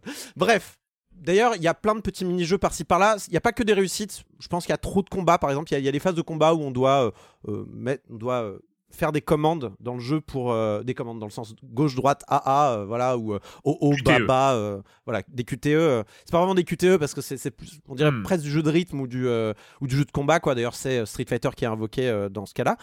Il y en a beaucoup ça peut être longuet surtout sur la fin. Bon c'est pas, pas hmm, très grave hmm, non plus. mais voilà il y, a plein il y a plusieurs mini-jeux comme ça qui peuvent arriver souvent pour euh, servir le, l'action.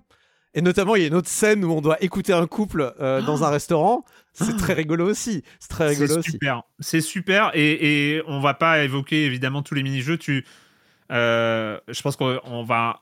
Il y a une énorme référence après qu'on va citer quand même, mais mais mais il y a ce jeu s'inscrit aussi dans l'histoire du jeu vidéo. Il y a des références, mais c'est pas c'est pas des euh, comment dire c'est pas des clins d'œil c'est pas euh, les euh, c'est pas le clin d'œil de complicité avec le joueuse ou la joueur qui a les mêmes références c'est un truc qui est intégré dans l'histoire des personnages et, et, oui, et tu, tu parles de, de, ce, de, ce, moment où on doit écouter une conversation qui rappelle les systèmes d'infiltration, de, enfin de, ce genre de choses. C'est un peu d'ailleurs très identique au système d'infiltration qui est à l'intérieur du jeu. Mais il y a plein de petits trucs comme ça, mais qui sont des petits cadeaux en fait que le jeu nous, nous offre, euh, notamment à l'occasion d'une entrée dans, les, dans, dans les, la psyché d'un personnage ou tout ça. On va avoir un petit mini-jeu un peu euh, inédit euh, à, à, ce, à, ce, personnage-là. Et, et, ce qui permet de bah, ne jamais s'ennuyer en fait. Ça varie, ça varie les plaisirs, ça fait plaisir. Et du coup, le, le, le, jeu. Et, et, ouais, en fait, tu dis que le jeu n'est jamais lourdingue avec ses clins d'œil, c'est parce qu'en fait, tu sens parfaitement que et les développeurs et les personnages sont en phase au niveau de, de leur propre référence. Que le personnage au sein du jeu, il adore Street Fighter. C'est pas Street Fighter, ça porte un autre nom, hmm. euh, mais c'est Street Fighter. jusqu'aux animations de certains personnages, c'est littéralement Ryu dans Street Fighter 2, hein, très clairement. Euh, donc tu voulais évoquer le, il y a un autre il y a un autre jeu qui est qui est invoqué de manière euh, grandiloquente c'est Phoenix Wright qui arrive euh, très très vite dans tout un c'est très tellement bien. Mais ça marche bien ouais c'est ça c'est tellement bien avec avec la ref sur euh, l'ambiance sonore avec la ref sur les animations un peu à la manière de Ryu. Il y a quelques animations de Phoenix Wright qu'on enfin qui sont citées en fait qui sont citées dans ces moments là et, et, vraiment et, et juste il y a aussi parce qu'on est sur un jeu en pixel art de, base, il y a des cinématiques de pixel art. Attends, je, viens sur pixel art. Ah bon, bah, je, te, je te laisse. Parce que là, j'arrive, j'arrive, sur les thématiques. Je repense au mini-jeu, mais c'est vrai qu'il y a cette thématique. Donc, on est là euh, dans, dans, dans, ces tranches de vie un peu magiques, un peu romance, mm, mm. estivale, asiatique. Euh, il y a quelque chose de Makoto Shinkai en fait, mais sous forme de jeu vidéo. C'est-à-dire que voilà, il fait chausser l'été, il y a de l'amour dans l'air, c'est urbain, il y a de la magie pour épicer le tout, et ça devient assez rapidement triste aussi, sans, sans, sans, trop dévoiler sur le jeu. Ça devient même très triste. Et puis il y a des plans, mais c'est Your Name quoi. Il y a des plans, c'est Your Name. Mais c'est même pas, mm. même pas subtil. C'est Your Name ou Les Enfants du Temps, ou d'autres films d'animation japonais, euh, euh, il me semble avoir reconnu un peu de Tatema et le monde inversé dans, les choses, ou même dans les séries, moi. Suzumiya Harui, parce qu'on est là-dedans. Suzumiya Harui, qui est, qui est cet, animé euh, qui est sorti en 2006, je crois, ou en 2005, et qui a un petit peu... Qui a, ouvert une nouvelle ère de l'animation japonaise pour tout le monde qui s'intéresse en fait à l'animation et qui a les mêmes thèmes. C'est-à-dire que tu as un mec normal qui s'intéresse à une meuf qui a des pouvoirs divins dans un monde normal et urbain et de la vie de tous les mm. jours et du lycée. Moi vraiment j'ai ressenti tout ça et c'est un peu c'est un peu une chose que j'aime bien quand même. Alors Shinkai je suis pas forcément le plus grand fan mais j'aime bon j'aime bien quand même. Mais surtout c'est fait avec la patte pixel art qui est mais somptueuse. Voilà merci. la patte pixel art est somptueuse. Il y a un travail qui est fait mais il y a des moments je te jure il y a une phase vers la fin du jeu. Je vais rien dévoiler mais on marche beaucoup. Un long travelling et ça défile, et ça défile, et il y a du détail, et ça continue, et vas-y que je te rajoute des détails, et des éléments, et c'est beau, et il y a des couleurs, et il y a des effets sur la lumière, et c'est incroyable. Et moi je me disais, mais les gars, mais vous allez me faire un burn-out, arrêtez, je vous en supplie, j'ai peur pour votre santé, s'il y a trop de boulot. Et puis ouais, régulièrement, tu as des moments de mise en scène, tu as des moments où le jeu arrête d'être vu de côté machin, et se met à prendre un point de vue avec un angle de caméra différent. C'est pas vraiment un angle de caméra, c'est en fait uniquement une euh, c'est un plan, c'est une image fixe en fait avec quelques avec de légères animations quand même. Et tu rajoutes avec ça des magnifiques musiques et tu as des moments d'émotion pure ce qui marche très bien parce que tu es hmm. dans la peau du personnage. En plus, tu traînes quand même 10 heures avec eux. Je pense que c'est une bonne durée. Euh, ça dure à peu près 10 heures. C'est une bonne durée. Donc, tu as le temps de t'attacher au personnage et de, de, mesurer en fait l'importance du poids de ce qui leur arrive mm, mm, et, des, mm, et, des, émotions qu'ils ressentent. Alors, c'est pas non plus d'une subtilité folle sur le long terme et on comprend assez rapidement vers quoi on se dirige, mais waouh, les moments où il y a des petits moments de tête à tête là où on discute avec tel ou tel personnage où il y a vraiment euh, ces complicités de frères et sœurs euh, qui peuvent se mettre en place où, tu, où, ils te parlent de leurs problèmes, mais euh, ils le remballent très vite parce qu'au fond, ils veulent pas embêter euh, leurs copains et tout ça. Oh. Et puis c'est bien écrit, et puis c'est bien écrit de A à Z, quoi. C'est petit point évidemment qu'il faut signaler, ce n'est pas traduit en français. Il y a beaucoup de ah, traductions dans ce jeu, mais pas la traduction française. Littéralement dans toutes les langues sauf le français presque. Voilà, c'est un peu ça. Après, c'est euh, on n'est pas sur de l'anglais de Disco Elysium, voilà, qui est pour moi ma référence ma référence de jeu en VO à une époque qui était euh, un peu un peu compliqué, un peu difficile d'accès. C'est un anglais très accessible, donc euh, pas de pas de panique. Enfin voilà, si vous n'avez pas voilà, c'est pas un anglais euh, littéraire à la Norco ou, ou, Disco Elysium. on est on est sur quelque chose de très très très accessible, mais c'est un peu dommage. c'est c'est ce n'est qu'en anglais peut-être pas perdu. Et en indonésien, si vous parlez l'indonésien, mais c'est. Euh, c'est clair. Mais oui, il est dans plein de langues, il est en espagnol. Si, vous êtes mm. plus à l'aise en espagnol, allez-y, hein, il est en espagnol. Euh, mais euh, voilà, donc. Le jeu est super bien écrit, mais vraiment bien écrit. Genre, les mm, dialogues mm, sonnent vraiment très naturels. et en même temps efficaces. C'est-à-dire que c'est pas que des. Enfin, ça, ça fait pas du surplace. C'est-à-dire que les, les, les, les, dialogues avancent, font avancer l'intrigue. Euh, qu'on voit des émotions, qu'on voit euh, de l'énervement, qu'on voit des frustrations, qu'on voit de, de, l'humour. De, l'humour aussi, beaucoup d'humour. Euh, et sur des toutes petites phrases. Et en fait, ça, mm. c'est la force qu'on a, qu'on trouve habituellement dans le visual novel y a un petit côté visual novel ici aussi, forcément. Le visual novel, je me rends compte que ça c'est mon point and click euh, par rapport à Patrick Helio. Hein. Euh, c'est très, clairement ça. T'en vois partout. Voilà, y a, partout. voilà, non, mais il y a cette force d'arriver à, convoyer beaucoup de choses en deux, phrases, même pas, en deux lignes. C'est juste bien. Alors, c'est pas parfait, évidemment. Il y a des petits problèmes. On a quand même, on a des longueurs sur la fin. Le jeu a du mal à finir. Mais un peu comme finalement euh, certains personnages ont du mal aussi à, lâcher prise dans, le jeu. Donc peut-être qu'on est un peu là-dedans. Ce qui est de cool aussi que j'ai trouvé moi dans le scénario, c'est qu'il y a des choses que le joueur comprend très très vite, mais que le, protagoniste aussi. Et c'est rare d'être autant en phase et d'avoir des, des, protagonistes qui euh, sont un peu, euh, qui comprennent parfaitement la situation dans laquelle ils se trouvent et qui, qui paniquent pas trop. Ouais. J'essaie, tu vois, j'essaie de vraiment de pas spoiler, mais. Non, non, non, on spoile pas, hein, mais c'est. Et aussi, bon, je tiens à préciser quand même, parce que on n'est pas tous prêts à, on n'est pas tous prêts à la charge émotionnelle de ce genre de jeu. Ça devient triste à la fin. Il y a un content warning, euh, euh, il y a un content warning au début du jeu. Donc euh, lisez, lisez le content warning du, du, début du lancement du jeu.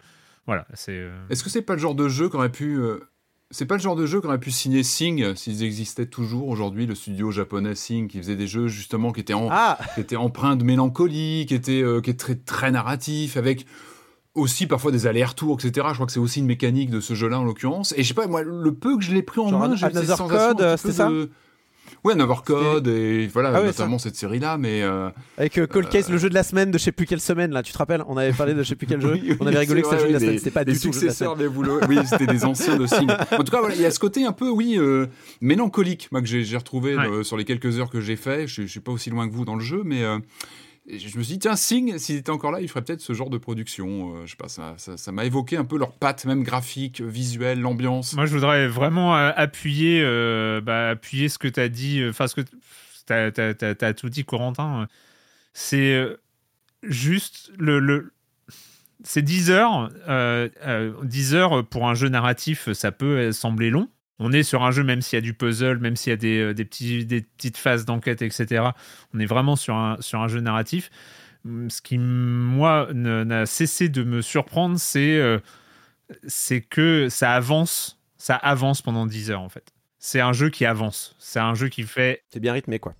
Oui, c'est bien rythmé, ça fait jamais de surplace. En fait, il y a un peu un mode de quête annexe qui sont pas des quêtes annexes vu que c'est un jeu narratif où on avance dans l'histoire. Mais il y a un mode, comme tu l'as signalé, euh, quand il faut aider à faire un gâteau par exemple, qui devient une série de micro-missions, etc.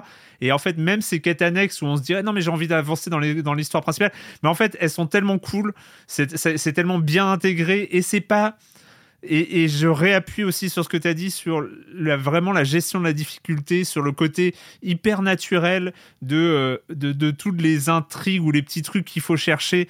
L'exemple le plus, euh, le plus peut-être classique, c'est quand il y a une petite énigme, il faut aller chercher un objet. Tu sais, toi, parce que tu l'as déjà vu dans le décor, où est-ce qu'il faut aller chercher, mais il est à deux écrans il n'est pas à, euh, il est pas ça, ça, peut arriver peut-être, mais mais ça arrive souvent que euh, s'il y a une personne à qui parler, elle est juste à côté. Ça arrive souvent dans le jeu, tu vois. C'est euh, vraiment le truc où ah, il y a cet objet, il y a ce machin. Bah, en fait, la personne à qui parler, elle est juste à côté de là où est l'énigme. Donc ça avance vite, mais tu as quand même ce petit sentiment d'avoir résolu un truc. Et je trouve que du coup, ça, ça te laisse dans le jeu ça te laisse tout le temps dans le jeu en fait. On a vraiment l'impression d'être. Euh, j'ai j'ai jamais eu à faire d'efforts pour continuer à jouer. Je sais pas si c'est clair, mais euh, c'est. Non, je comprends parfaitement. Et, alors moi, un peu plus peut-être parce qu'il y a des moments très clairs. En fait, peut-être que le personnage devrait courir plus vite ou euh, ou courir par défaut. ouais, ou, peut-être qu'un petit fast travel euh, pourrait aurait pu être pas mal dans certains mm. cas. C'est vrai qu'il y a des moments où j'ai fait des allers-retours, je... voilà. mais j'ai c'est un défaut. Je, je, cherche pas à cacher le défaut, je me cache pas derrière le petit doigt. Mais je mettais un peu ça sur le, sur le compte de la, lassitude d'une journée d'été où tu fais des allers-retours, ça te casse les couilles aussi. Bon, J'étais un peu, j'étais un peu dans ce truc-là pour un peu euh, emballer le défaut dans quelque chose de sympathique. C'est vrai qu'il y a des allers-retours. C'est vrai que la fin a du mal à, à, à, hmm. conclure. Euh, mais bon, c'est du détail. L'œuvre est belle. L'œuvre est belle dans son ensemble. Et on s'attache. Hein. On s'attache au personnage. Et on s'attache. Et à la fin, à la fin, bah, les crédits apparaissent. Au revoir, Au revoir les personnages. bah, t'es triste de les voir partir. Et alors, sur le moment, ça allait, parce qu'en vrai, étant donné où on se dirigeait, et c'est vrai que le, le jeu le jeu vous prévient vite, hein. enfin que prévient vite d'où on, se dirige. du coup, on prépare les au revoir très vite aussi intérieurement. Enfin, moi, en ce qui me concerne, je, je me disais, t'attaches pas trop parce que tu vas être triste. Euh, j'ai bien fait parce que parce qu'à la fin, ouais, les crédits apparaissent et euh, et, et ouais, j'étais un peu j'étais un peu triste, mais juste un peu Et en fait, c'est le lendemain que je me suis senti très triste. Hmm. c'est très bizarre. J'ai eu, j'ai eu ça à rebours. C'est très très bizarre. Alors, je dis que c'est triste et ça, c'est pas triste comme Omori peut être triste. Omori, c'est méga triste. Hein. C'est méga méga triste. Là, celui-là, c'est une tristesse, mais une tristesse euh, positive. Oui. Une tristesse qui, qui, avance, quoi. Une tristesse qui, qui nous fait grandir. L'interface intéressante, je trouve, sur les, actions quand on parle des mécaniques, parce que c'est vrai que j'ai pas l'impression que l'enjeu principal, le centre de gravité, soit sur les, les intrigues. Tout a l'air plutôt simple et fluide. En revanche, j'ai trouvé l'interface euh, plutôt agréable avec ces systèmes d'action qu'on actionne, très très simple, très visuel. Plein de, plein de petites idées d'interface. On sent que ça a été réfléchi, mm. oui. Oui, oui, euh, complètement. Il y a cette idée de, fait, de mêler l'inventaire et les actions qui marche, qui fonctionne très bien parce que tu n'es jamais en possession d'un trop grand nombre d'objets.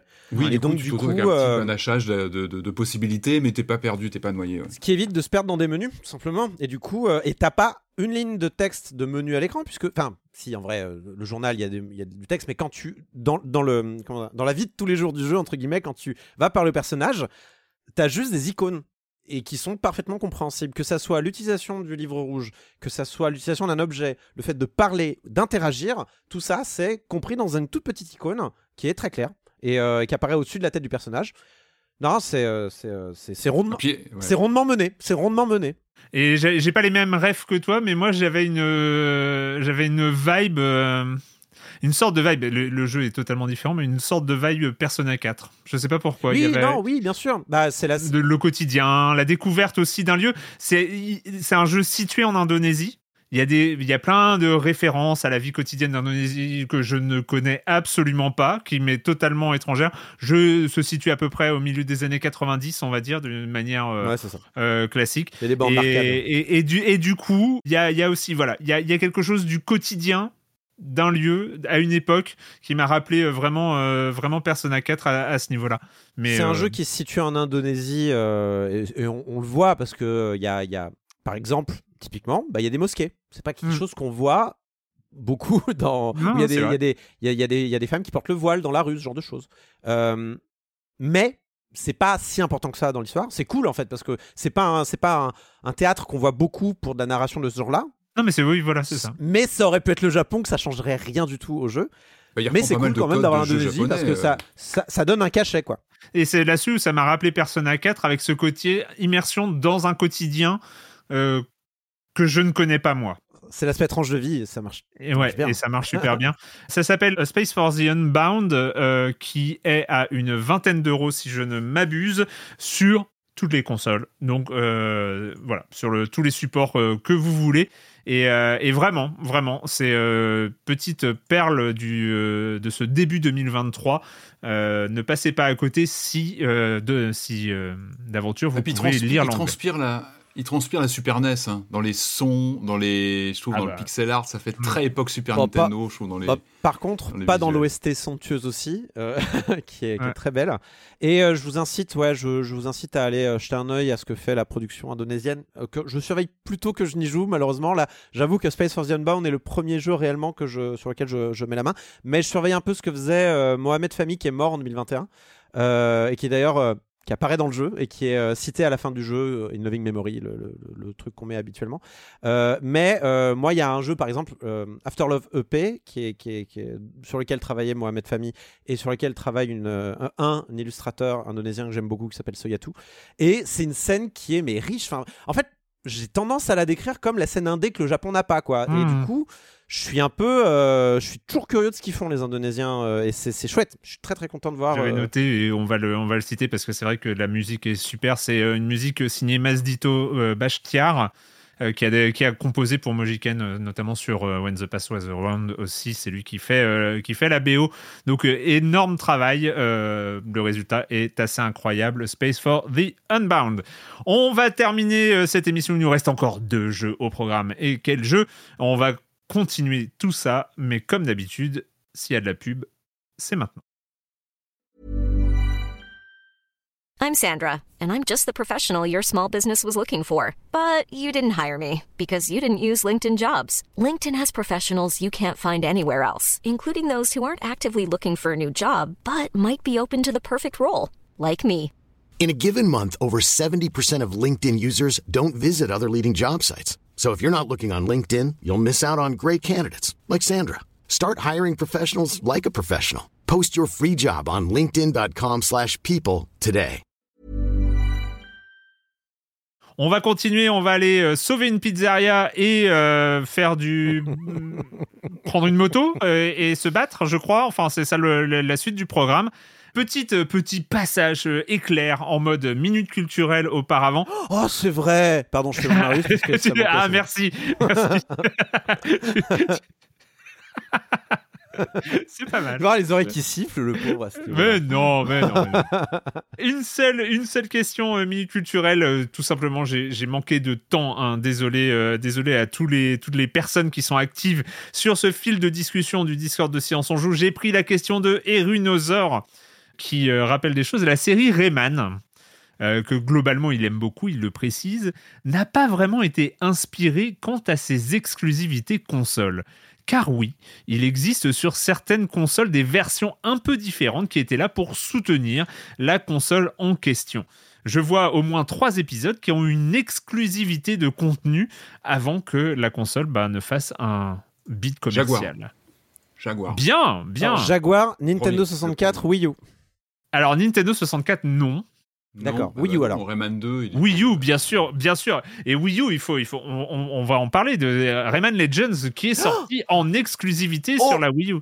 Je crois que j'ai la dernière, Engage. Alors non, parce que Engage, oh. c'est un remake de Rayman 3, de Rayman 3 euh, spécial Engage par Gameloft à l'époque, mais elle a été citée dans le dans le fil de discussion. Il y avait un Rayman, euh, un Rayman 3 euh, sur la célèbre, le célèbre téléphone console de Nokia. C'est pas sur PS2, un jeu de course, c'est pas un jeu de course sur PS2 Peut-être Dreamcast alors oui, Rayman 2.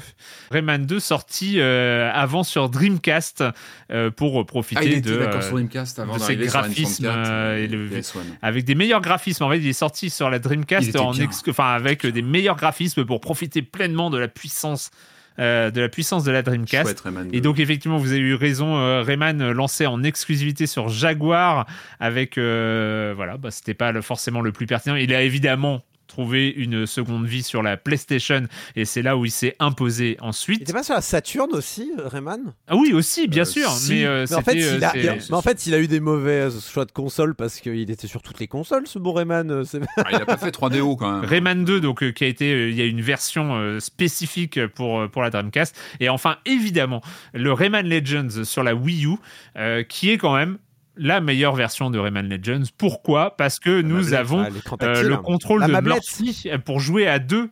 On peut jouer à deux à Rayman Legends et avec un joueur qui contrôle. Euh, enfin, on peut jouer à deux à Rayman Legends après parce qu'on peut chacun contrôler un personnage. Mais il y avait un mode deux joueurs un peu spécial où on contrôlait Murphy, euh, donc la petite étoile, et il y avait à cette occasion même des, des niveaux vachement cool où le, joueur qui avait la mablette changeait, bougeait des, des choses dans le niveau et ça permettait de, jouer à la plateforme. C'est des excellents niveaux. Euh, la version euh, Wii U, si vous avez une Wii U, la version Wii U est incroyable. D'ailleurs, tu dis deux joueurs, mais je crois que même jusqu'à 5, hein, du coup, euh, quatre joueurs à l'écran. Oui, voilà, c'est ça.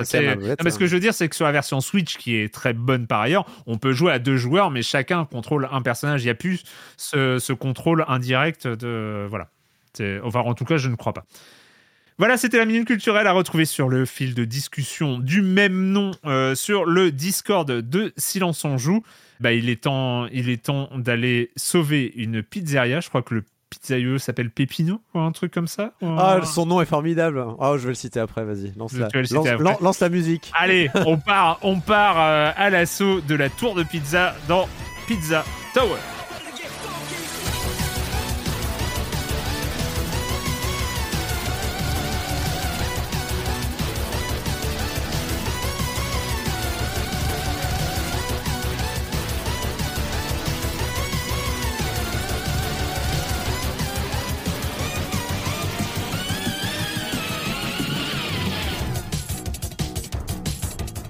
Pizza Tower, un jeu, déjà, je vous spoil, un jeu assez incroyable. Visuellement, il est tellement cool que ça fait mal aux yeux. Enfin, il est tellement bordélique que ça fait mal aux yeux. il y a un cap à passer, ouais. Mais, une première heure un, peu, un peu piquante à passer, ouais. Non, il est, enfin, c'est, c'est juste fou. C'est juste fou. Est, je pense qu'il est clivant. Moi, je pense qu'il est quand même il est, clivant. Il est sans doute clivant. Il est sans doute clivant. Je, on va comme tous les grands jeux. Ouais. Euh, moi, alors moi, j'avais lu les références. J'avais jamais joué à Wario Land. Oh. Mais non, jamais, j'ai jamais joué à Wario Land en fait. Alors, Erwan. Euh, Il faut que je joue à Wario Land. même remarque pour euh, Metroid Prime. Wario Land 4 n'a vraiment pas vieilli et c'était à faire. Wario Land 4, c'est vraiment trop bien, vraiment. Mais a priori, il y a un héritage. Ah oui. Dans Pizza Tower. très léger, très très léger, hein, vraiment. C'est du dessin animé, c'est du euh, de la plateforme totalement. Euh, ouais. Oui, c'est déraisonnable. Bon, première qualité du jeu, euh, Erwan. Oui. Le héros s'appelle Pepino Spaghetti. Voilà, c'est ça, Pepino. Mais j'avais le Pepino Spaghetti. Déjà. Si ça c'est pas un nom, c'est ça c'est pas un blaze de, de, héros de jeux vidéo, je sais pas ce qu'il faut, hein, vraiment. Bref, c'est euh, Pepino contre Pizza Face parce que Pepino il est euh, dans sa pizzeria, il est criblé de dettes, euh, il, il sait pas comment il va s'en sortir. Et en plus, au loin, menaçante, la tour de pizza qui a un laser qui menace de, détruire sa pizzeria. Vraiment rien ne va dans ce scénario, mais c'est parti.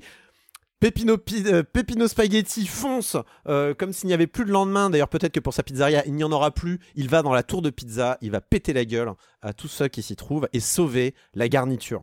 Voilà, parce qu'il y a de la garniture qu'il faut sauver dans des cages. C'est vrai. Euh... Champignons, tomates, enfin vous connaissez quoi. C'est ananas aussi. Hein. Alors là, il y a. Il y a des eh, ananas. Ah, Ouais, ananas euh, considéré comme garniture euh, de pizza. Il y en a pour tous les goûts. Ah bah écoute, euh, on n'a pas dit des nourris, on n'a pas dit des on juge On n'a pas dit, on n'a pas dit de la garniture raisonnable. On a dit de la garniture. Tout à fait. On, voilà, on peut pas lutter contre la réalité. Donc, on est sur un jeu absolument, tu as raison, Erwan, qui se revendique, mais totalement de Wario Land 4. Mais c'est même plus revendiqué là. C'est un hommage, euh, c'est un hommage incroyable. Et c'est une idée qui me réjouit au plus haut point puisque Wario Land 4, Game Boy Advance 2001, le jeu de lancement d'ailleurs de la console, est un incroyable jeu. J'y rejoue à peu près tous les 6 tous les six mois, un an. Je relance Wario Land 4 parce que c'est vraiment un jeu déjà euh, qui, euh, qui, qui, résiste très bien à l'épreuve du temps. parce que le pixel art de, de Wario Land 4, mouah, magnifico, hein, comme dirait euh, Pepino Spaghetti. Euh, et j'aime bien Wario parce que c'est vraiment autant euh, de, la même manière que Wario est un personnage qui est l'inverse de Mario, le gameplay de Wario Land 4 lui aussi en fait est une proposition inverse à Mario. Donc on charge, on ne saute pas sur les ennemis. Enfin, ça sert de sauter dessus, mais c'est pas ce qu'il faut faire. Il faut les charger d'abord. Il y a des transformations, mais elles sont nulles à chier. Genre, tu te fais écraser, tu te fais transformer en zombie, tu te fais tu prends feu et en fait tu, en fait, tu utilises les transformations, les, euh, les, les malus, ce qui devrait te faire des dégâts, tu t'en sers comme euh, euh, comme comme comme comme pouvoir de gameplay en fait. C'est ça qui est mhm. rigolo. Et Wario souffre dans, dans l'idée et voilà. Et tout ce que je suis en train de dire là, ça concerne Wario Land 4, mais ça concerne aussi Totalement. Tower. On a une exploration des niveaux dans lesquels il faut trouver différents éléments qu'il faut sauver. C'est pas juste point A point B comme dans Mario. Euh, il faut trouver quand même, il faut aller à droite un peu à gauche pour trouver les caches dans lesquelles se cachent euh, les, euh, les, les garnitures. on peut aussi avoir ça dans Rayman, même si dans Rayman on revient dans les niveaux. Là, l'idée c'est quand même de trouver toutes les garnitures en un seul passage. On a un univers qui est complètement foutraque. Dans Wario Land 4, il est, il est parfaitement, on va dire, incohérent de bout en bout. Ici, il est beaucoup plus cohérent parce que le style graphique est un peu le même tout le temps. dans Wario Land 4, il y, a, beaucoup plus de styles graphiques différents qui sont mélangés. mais ici, il y a y a ce côté dessin animé, on va en reparler. Et surtout, et surtout, et pour moi, c'est vraiment ce qui faisait le sel de Wario Land 4, c'est revenir en urgence au point de départ. Et j'adore cette mécanique de jeu. J'adore cette mécanique de jeu. Dans Wario Land 4, à la fin des niveaux, donc il fallait trouver cette statue de grenouille, on appuyait dessus. Et là, compte à rebours géant qui apparaît à l'écran. Sur ton petit écran de GBA, ça prenait au moins le tiers de l'écran. Et euh, tout s'effondre. L'univers, l'univers est en train de se déliter sous tes yeux. Et Wario paniqué doit vite retourner euh, au début du niveau pour euh, se sortir de là. Tout en, et c'est souvent le cas, récupérant les différents éléments qui lui restent à trouver. Parce que parfois, certains sont bloqués derrière des, des murs qui ne se désactivent que quand le compte à rebours est lancé. Bien et ça, c'est chouette. Donc, c'est là putain de panique. C'est la panique à bord. Et moi, le 4 certainement. Je, sais pas pour toi, mais moi, plus ça allait en avançant dans les niveaux, plus je préméditais déjà en traversant un niveau que j'allais le retraverser ah en urgence. C'est-à-dire que tu repères, euh, tu cartographies d'autant plus les, les maps euh, en sachant que tu vas repartir à toute. Euh, J'ai jamais réussi à cartographier une map de, de Pizza Tower, c'est horrible. Alors justement, ah, et c'est sûrement, sûrement, sûrement, un des problèmes de Pizza Tower, c'est que les... la lisibilité des niveaux n'est pas au rendez-vous. Mais bon, on va. Voilà. Bref, un mec qui te dit c'est par là, c'est par là. Le petit ça, c'est par ici. Ah, Gustavo, Gustavo, très intéressant. C'est le, collègue de, de, Pépino, mais Gustavo, il est, il est, parfait. Donc, euh, Tour, de Pizza décide de construire sur cet héritage en utilisant un autre univers graphique complètement con.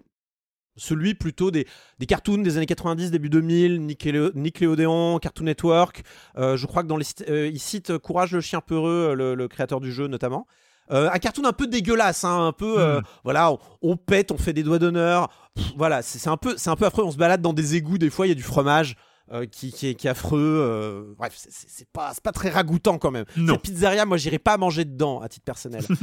et un univers graphique qui rappelle quand même beaucoup Earthworm Jim aussi, hein, dans, dans l'idée de tous ces éléments qui n'ont rien à foutre là. Il y a des vaches, mais c'est les vaches d'Earthworm Jim, vraiment, c'est les mêmes. Elles sont là, elles te mettent des coups de patte, elles t'envoient valdinguer, c'est les mêmes c'est tout ça, c'est Orion 4, sauf que le personnage va 1000% trop vite il va trop vite. Il, va, euh, il court partout. Il, il, ça donne une action complètement frénétique. Tu, quand tu maintiens la, la, gâchette en fait droite, euh, qui est donc euh, l'inverse de l'émission qu'Erwan Cario présente une fois par mois, le dernier lundi, sauf quand tu n'en as pas. quand vous maintenez cette gâchette là, vous vous mettez à courir de plus en plus vite et, et, votre personnage vraiment, mais il met tout ce qu'il a dans le corps pour courir. Il, est là, il a les bras qui bougent, son corps se déforme. J'ai jamais vu un mec courir comme un dératé comme ça. et il court vraiment très très vite. Et Sonic peut aller se rhabiller. Ça va bien plus vite que Sonic. Parce que et, surtout, c'est une vitesse sur laquelle on a un petit peu de contrôle et autour duquel quand même le moveset est pensé et auquel les niveaux sont pensés. Par exemple, si vous foncez à toute berzingue sur un mur, la plupart du temps, votre personnage, il va pas s'arrêter au mur, il va mettre tout ce qu'il a dans son corps, ses bras, il va grimper le mur comme il a jamais grimpé un mur de sa vie et il va aller tout aussi vite en, euh, en, collant au mur. En, voilà, bon, il y, a plein de trucs. il va pas perdre sa vitesse. il va pas perdre sa vitesse. Et notamment euh, dans les phases d'échappée, où c'est vraiment mais zinzin. La musique s'y met en plus oh euh, complètement frénétique. D'ailleurs, la musique, je fais un petit point dessus. Alors, le jeu vous accueille avec du midi dégueulasse. Et se termine avec les musiques les plus épiques que j'ai entendues dans un platformer. Vraiment, c'est assez incroyable. Euh, moi, je, je, ça y est, j'écoute les musiques en boucle pour bosser. Là, ça me donne une énergie incroyable. Euh, mais du coup, ça, ça, ça, ça sert en fait. Ça sert vraiment euh, cette idée de mec, tu vas mais traverser les niveaux comme jamais t'as traversé des niveaux quoi. Et, euh, en plus de ça, euh, et comme dans Wario Land 4, il y a pas mal de niveaux qui auront des concepts spécifiques ça et là. alors au hasard, moi j'ai noté un, un mini golf à un moment donné.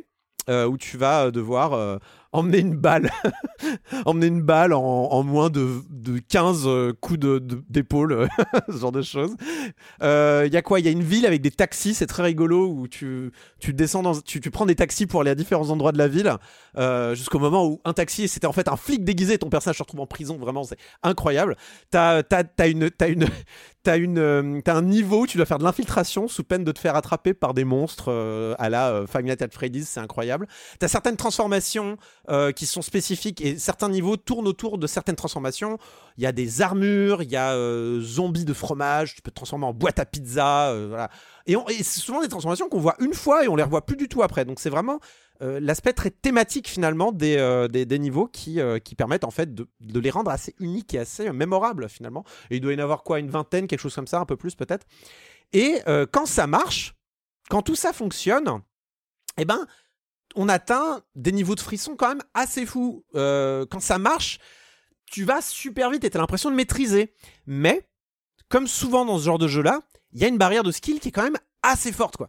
Et, et le personnage il est pas vraiment facile à maîtriser en réalité. Il est quand même pensé pour ça, mais il est pensé pour les mecs qui vont passer beaucoup de temps à poncer le jeu, quoi. Il est pensé pour un public très spécifique. Et du coup, bah, des fois, Pepino Spaghetti, eh bah, il fait des choses qu'on lui demande pas forcément. Il rebondit quand on veut pas qu'il rebondisse. Il, va, il va faire, il va pas faire la charge quand on lui demande de faire la charge. Il va, bon, et alors quand ça marche, on peut atteindre des, niveaux de frisson assez fous. On va vite, on est content, on traverse les niveaux, on défonce tout sur son passage. Mais ça, c'est quand ça marche parce que bah il y a quand même une barrière de skill qui est assez haute. Mm, mm. je veux dire, le personnage, ben il est, il est beau, il a un moveset qui est, qui est fait pour et tout ça.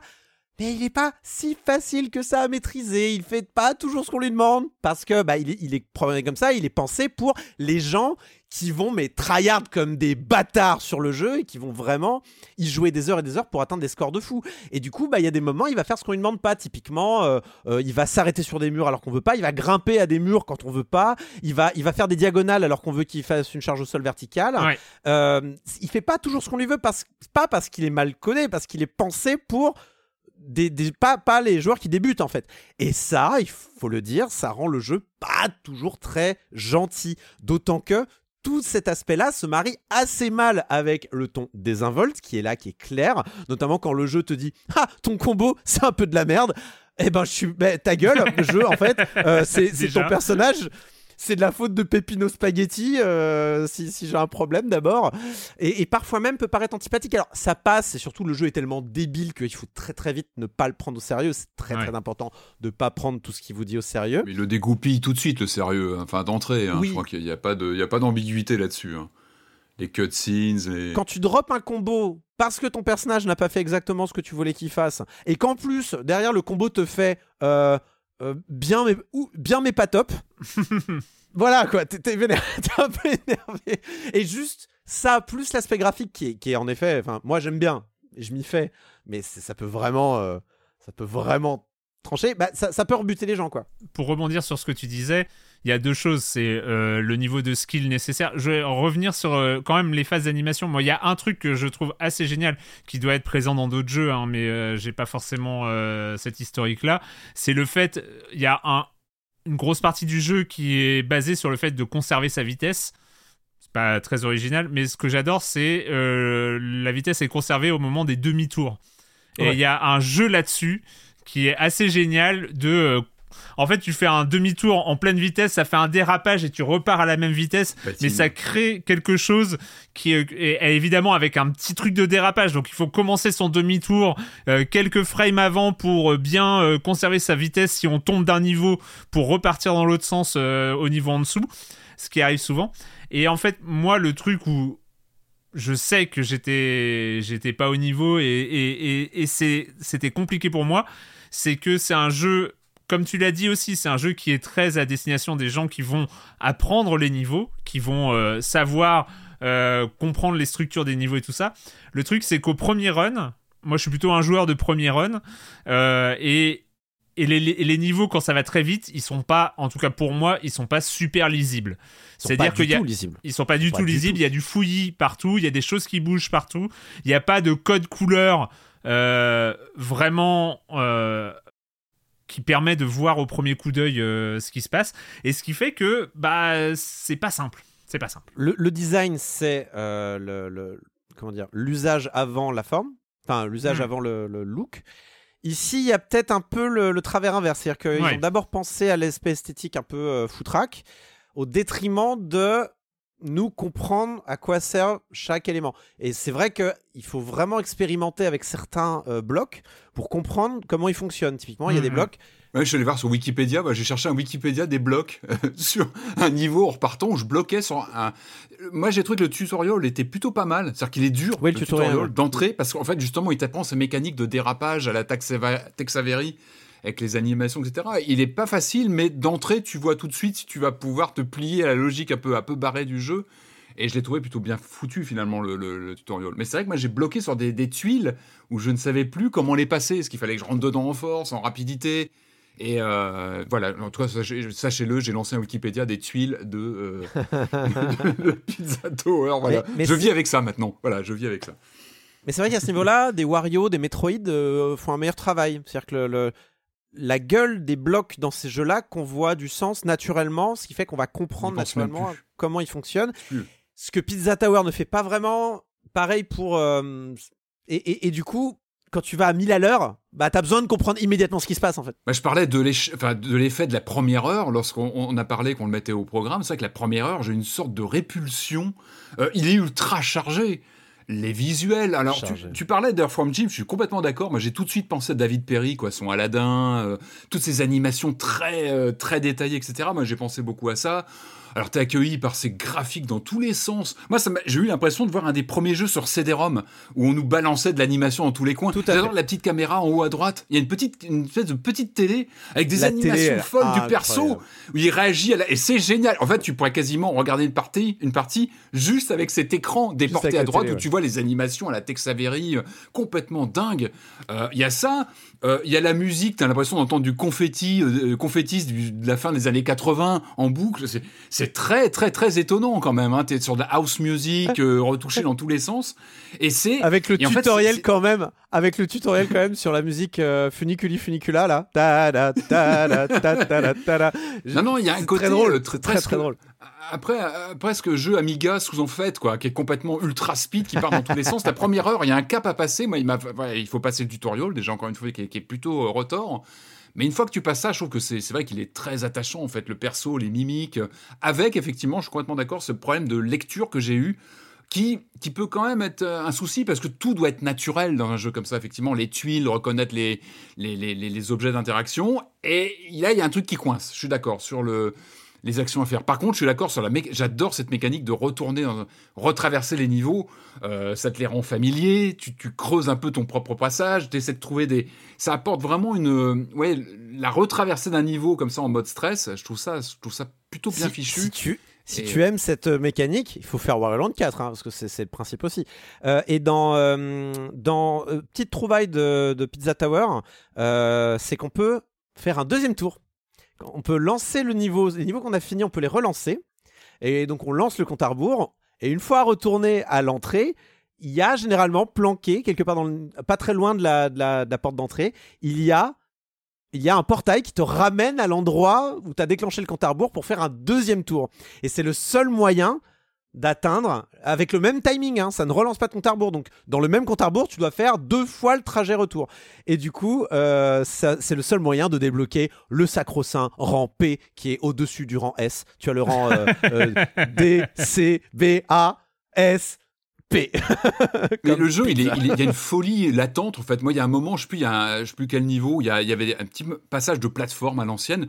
Je tombe et là, tu as un écran fixe avec le perso à l'hôpital. T'as des écrans comme ça, mais c'est complètement fou. Ça, ça sort de n'importe où.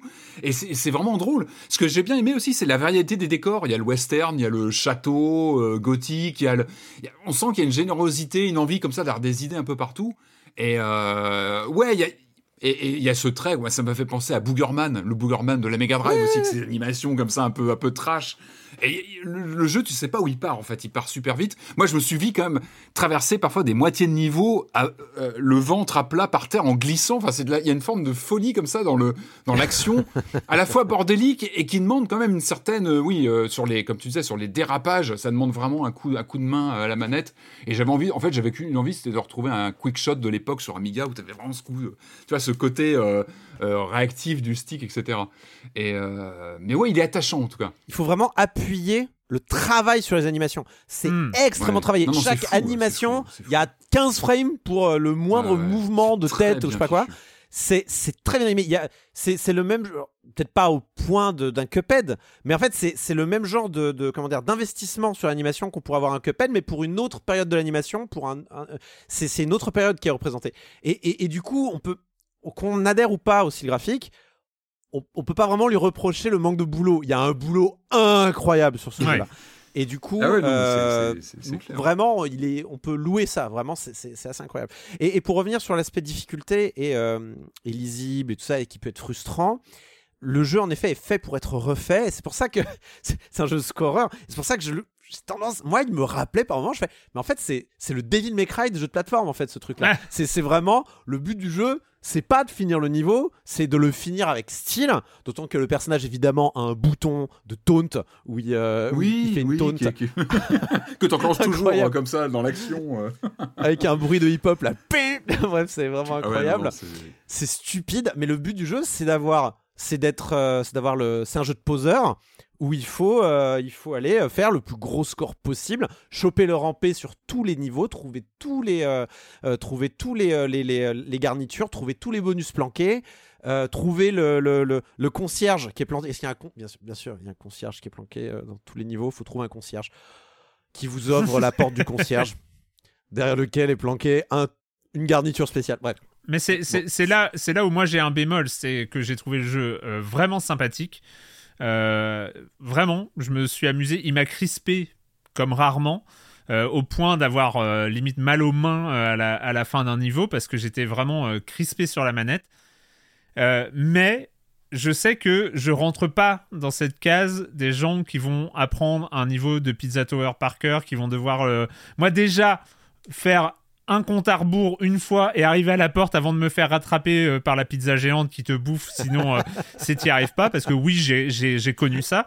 Euh, surtout, que tu as dit cette phrase euh, avec un calme incroyable, comme bah si c'était la chose la plus naturelle. Oui, euh, rentrer avant la fin du compte à rebours où la pizza géante vient te manger. On dirait un rêve fiévreux quand t'es malade. C'est un peu ça. Mais voilà, je je fais pas partie, je suis pas la cible. Je trouve ça le jeu vraiment cool.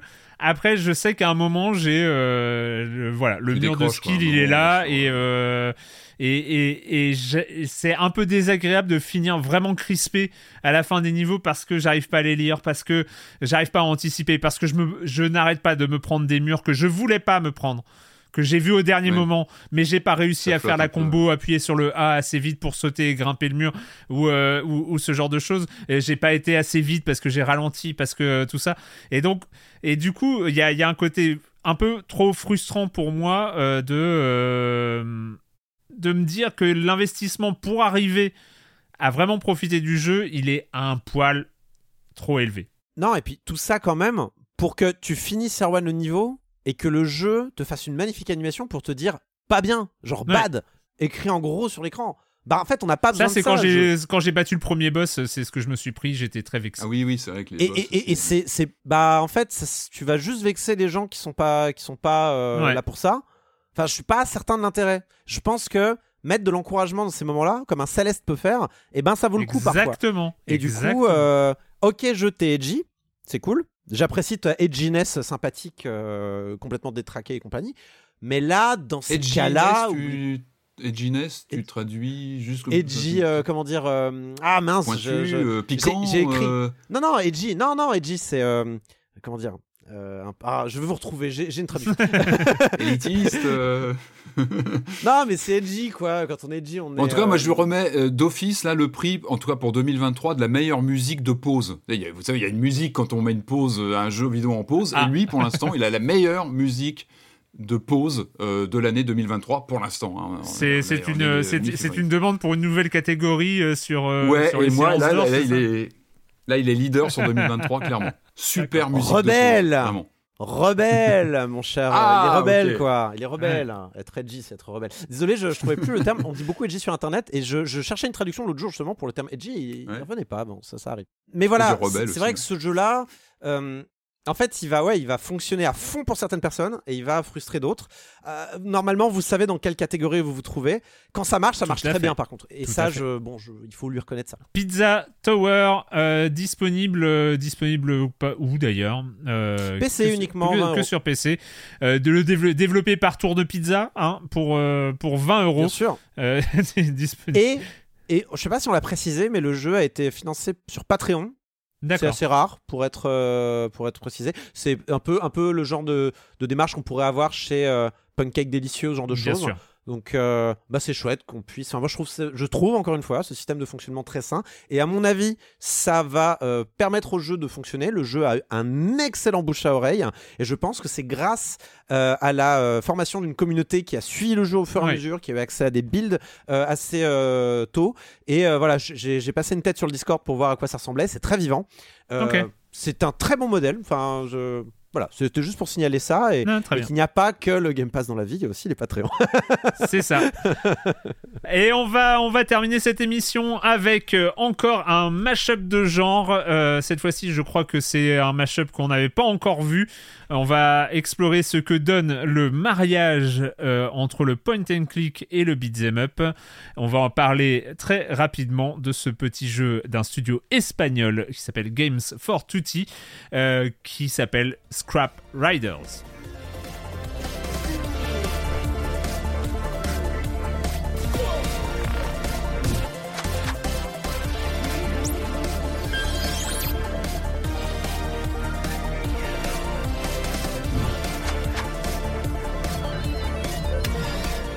Scrap Riders avec euh, là, euh, c'est toi qui l'as évoqué quand tu parlais du documentaire sur Psychonauts 2. Grosse vibes, grosse vibes full throttle. on incarne des bikers en mode point and click. Donc forcément, il y a une grosse référence qui vient tout de suite. Qu'est-ce que ça donne quand ça se mélange avec le beat'em up? Patrick Bah écoute, moi, c'est un, petit coup de cœur ce jeu. Alors, euh, il est pas parfait, il y a quelques pétouilles à droite à gauche, mais il y a, du cœur là-dedans. Il y a du cœur là-dedans. Alors, moi, déjà, le, principe me parle évidemment parce que euh, le projet de ce petit studio espagnol, bah, c'est de, dire, de convoquer dans un même projet euh, plusieurs types de jeux vintage, moi qui me parle évidemment, hein, le, point and click et, le beat'em up, qui paraissent quand même être un peu aux antipodes du paysage du jeu vidéo des années 90. Et eux, ils font le pari de réunir tout ça dans une sorte d'expérience expérience comme ça euh, qui, va, qui, va, qui va mélanger, comme euh, on, le dit souvent actuellement, c'est un peu la grande tendance de d'hybridation comme ça, de réunion de genre pour avoir une sorte de cocktail qui réunit euh, différentes facettes. Et là, on est vraiment sur des, sur des, types de, de, jeux radicalement différents. Alors, en termes d'ambiance, donc dans ce Scrap Riders, on est dans une ambiance, euh, un univers à la Mad Max, très cartoon. On incarne Rast, qui, est lui, euh, lui, il est membre d'un gang de motards dans ce, dans ce monde à la Mad Max, mais très option Futurama, quoi, de la mécanique qui, qui, parle beaucoup des robots, des androïdes qui font des blagues tout le temps.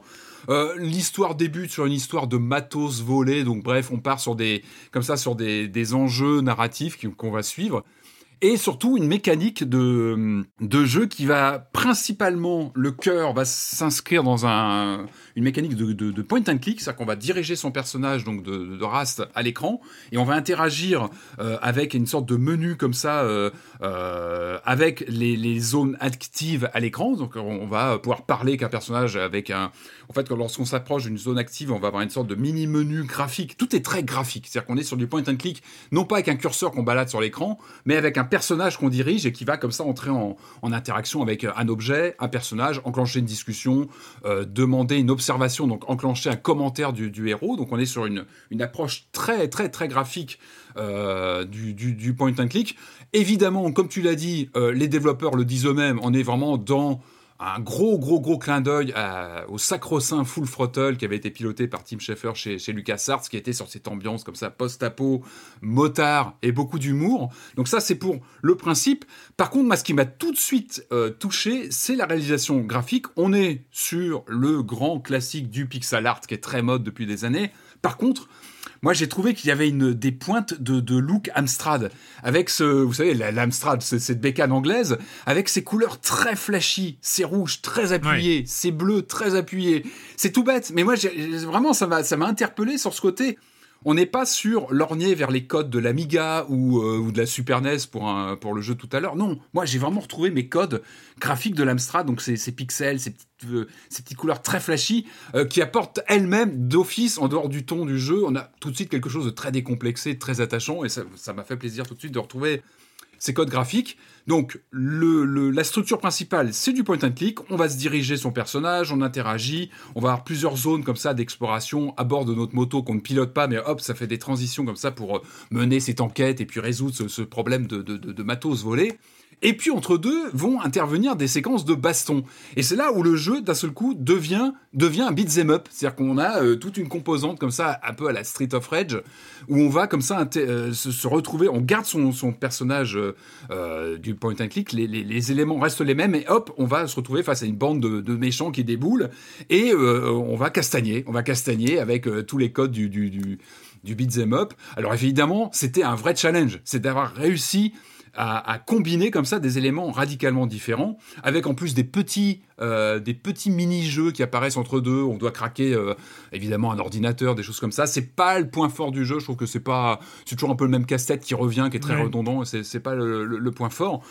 Euh, l'autre point attachant, en dehors de ce pari comme ça de, de, de, mash-up de genre, c'est euh, l'univers, l'univers qui, est fait par, bah, pour, les vétérans, qui, est vraiment, c'est un jeu qui est pensé pour les anciens parce que le jeu est créé comme ça, et puis il est truffé, truffé de clins d'œil. Il n'y a, pas, a, a, pas 30 secondes de jeu sans un clin d'œil aux années 80, à Blade Runner, à Alien. On a à peu près une minute, enfin une blague ou un clin d'œil, un petit renvoi, une vanne dans une réplique, euh, toutes les 30 secondes au point où c'est peut-être un peu trop, c'est-à-dire qu'il y en a énormément, ça devient un peu vertigineux à un moment, tu te dis bah oui, mais j'arrête pas en fait, il y a que ça, que ça, que ça, mais bah, ça m'a plutôt attaché parce que tu cherches toujours le petit clin d'œil, le poster qui va évoquer Blade Runner, euh, la petite vanne d'un personnage, etc.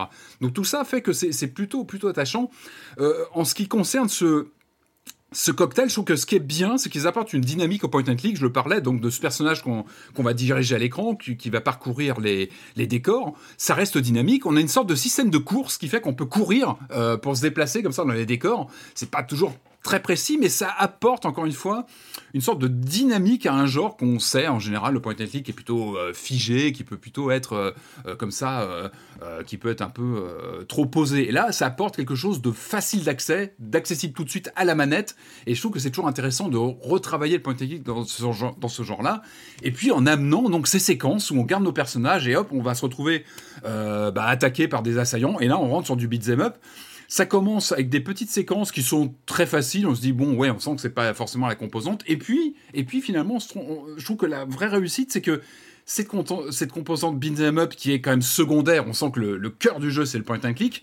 Le beat'em up, il est honorable. Je trouve que le gameplay est, est plutôt solide, ça fonctionne bien. Alors c'est pas Street of Rage 4 évidemment, mais la, physique est plutôt bien fichue, et surtout, la difficulté, il y a très vite du répondant. Au bout de 2-3 heures de jeu, on commence à avoir des, vagues d'ennemis assez difficiles, donc c'est bien, parce que ça apporte vraiment euh, ce côté euh, comme ça à deux vitesses entre l'énigme, l'enquête qu'on va faire, il y a beaucoup de dialogues, c'est très écrit, il y a beaucoup d'écriture, en fait, beaucoup de textes à lire, mais je trouve que c'est plutôt pas mal, parce qu'on sent qu'il y avait une volonté de construire comme ça euh, bah, un univers complètement barré, bardé de clins d'œil, etc., on est sur les tropes très classiques, sur beaucoup de clichés, mais le jeu ne se prend pas au sérieux, en fait. Il n'essaie pas de se la jouer, et finalement, il reste très, très, très, très honorable, très sympa, très, très accessible. Et encore une fois, j'aime beaucoup ce, voilà, ce, métissage des genres. on avait eu ça, je me rappelle, on avait parlé de Young Souls il y a quelques temps, qui euh, métissait un petit peu comme ça l'aventure, le RPG. C'était, bon, bah, dans d'autres euh, sphères graphiques, etc. Là, je trouve que là, ils sont allés sur ce. C'est comme improbable improbable de mélanger le point and click et le beat'em up et, et, ça fonctionne. Alors, au niveau le, moi, le vrai problème du jeu, en dehors bon, bah, d'une réalisation qu'on devine, c'est un petit budget, donc faut pas s'attendre à des, effusions. Mais encore une fois, le pixel art très amstradien, pour moi, a vraiment beaucoup de charme. Pour moi, le, le vrai point noir, c'est l'écriture. L'écriture qui est vraiment en retrait, parce que le problème, c'est quand tu tu cites du LucasArts c'est du Tim Schafer des grands jours. Euh, bah, le problème, c'est que là, l'humour, euh, c'est pas l'humour LucasArts, quoi. C'est qu'on est sur des, vraiment des blagues. Euh, pipi caca, c'est vraiment, malheureusement, il y a ce côté très humour. Bah, on est loin des, on est loin des canons LucasArts de, de la mm. grande époque. En plus, le problème, c'est que c'est un jeu espagnol, donc qui a eu une, une traduction française qui passe, mais qui a des gros problèmes parfois sur des bah, de traduction, hein, sur des articles qui qui sont pas dans le bon genre, des, des choses comme ça. C'est c'est pas grand chose. Ça, ça peut vraiment être un patch de rien du tout, mais quand tu joues, ça te pose problème quand tu comprends pas, tout de suite une réplique d'un personnage où tu te dis attends c'est lui, il parle de lui ou et c'est dommage, c'est dommage. C'est Microids derrière. Hein. Ouais. Qui édite, hein, qui édite, ouais. Oui, bah qui édite, oui. C'est dommage. Bah, tu t'arranges pour qu'il y ait une bonne traduction de, de, ton jeu, quoi. Moi, ça me rend fou, quoi. Quand tu vois aujourd'hui, il y a des jeux indés qui arrivent parfaitement à se faire traduire. Tu regardes, là, on a parlé de. Euh, comment s'appelle le, ah, euh, Space Force Unbound qui arrive à se faire traduire en huit langues différentes. Euh, si la qualité des autres langues est aussi bonne que l'anglaise, on est quand même bien. Et là, les mecs, on est de l'espagnol, ils n'arrivent pas, ils arrivent pas à passer en de traduction. Et je vous disais, l'humour n'est pas l'humour Lucas, Lucas de l'époque. N'empêche que moi, mine de rien, en jouant à ce titre, avec cet humour potage là, qui, lance des vannes tout le temps, etc. Moi, finalement, ça m'a touché. Ça m'a rappelé ces, jeux très pittoresques qu'on avait euh, bah, au début des années 90 ou fin 80 sur Amstrad, où, on avait ces jeux, je, pensais à des Bargon Attack par exemple, on avait comme ça ce, style... Euh, comment dire, presque juvénile, vous voyez, dans les blagues, dans le rapport mm. au, personnage, etc.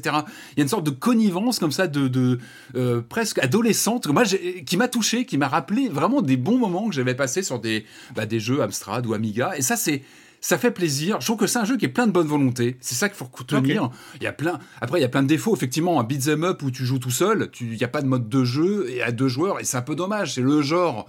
Euh, par définition, où tu as envie de te lancer qu'un pote. Et, je crois que Young Souls le faisait d'ailleurs, il me semble. Et, voilà, il y a plein de bonnes volontés. Je pense que ces gens-là, là, le, petit studio espagnol, eh ben, ils sont prêts. Je pense que maintenant, il faut les suivre. Je pense que s'ils si, perfectionnent, s'ils écoutent un peu les retours, les, petits, les petits soucis, etc., parce qu'il y a du cœur. Et là, en tout cas, leur, pari est plutôt réussi. Je trouve que passer ces, petites difficultés de, texte, etc., il y a, quelque chose qui fonctionne bien. Ça s'appelle Scrap Riders et il est disponible sur PC, Mac et, Switch. si je ne m'abuse, pour une vingtaine d'euros. Euh, voilà.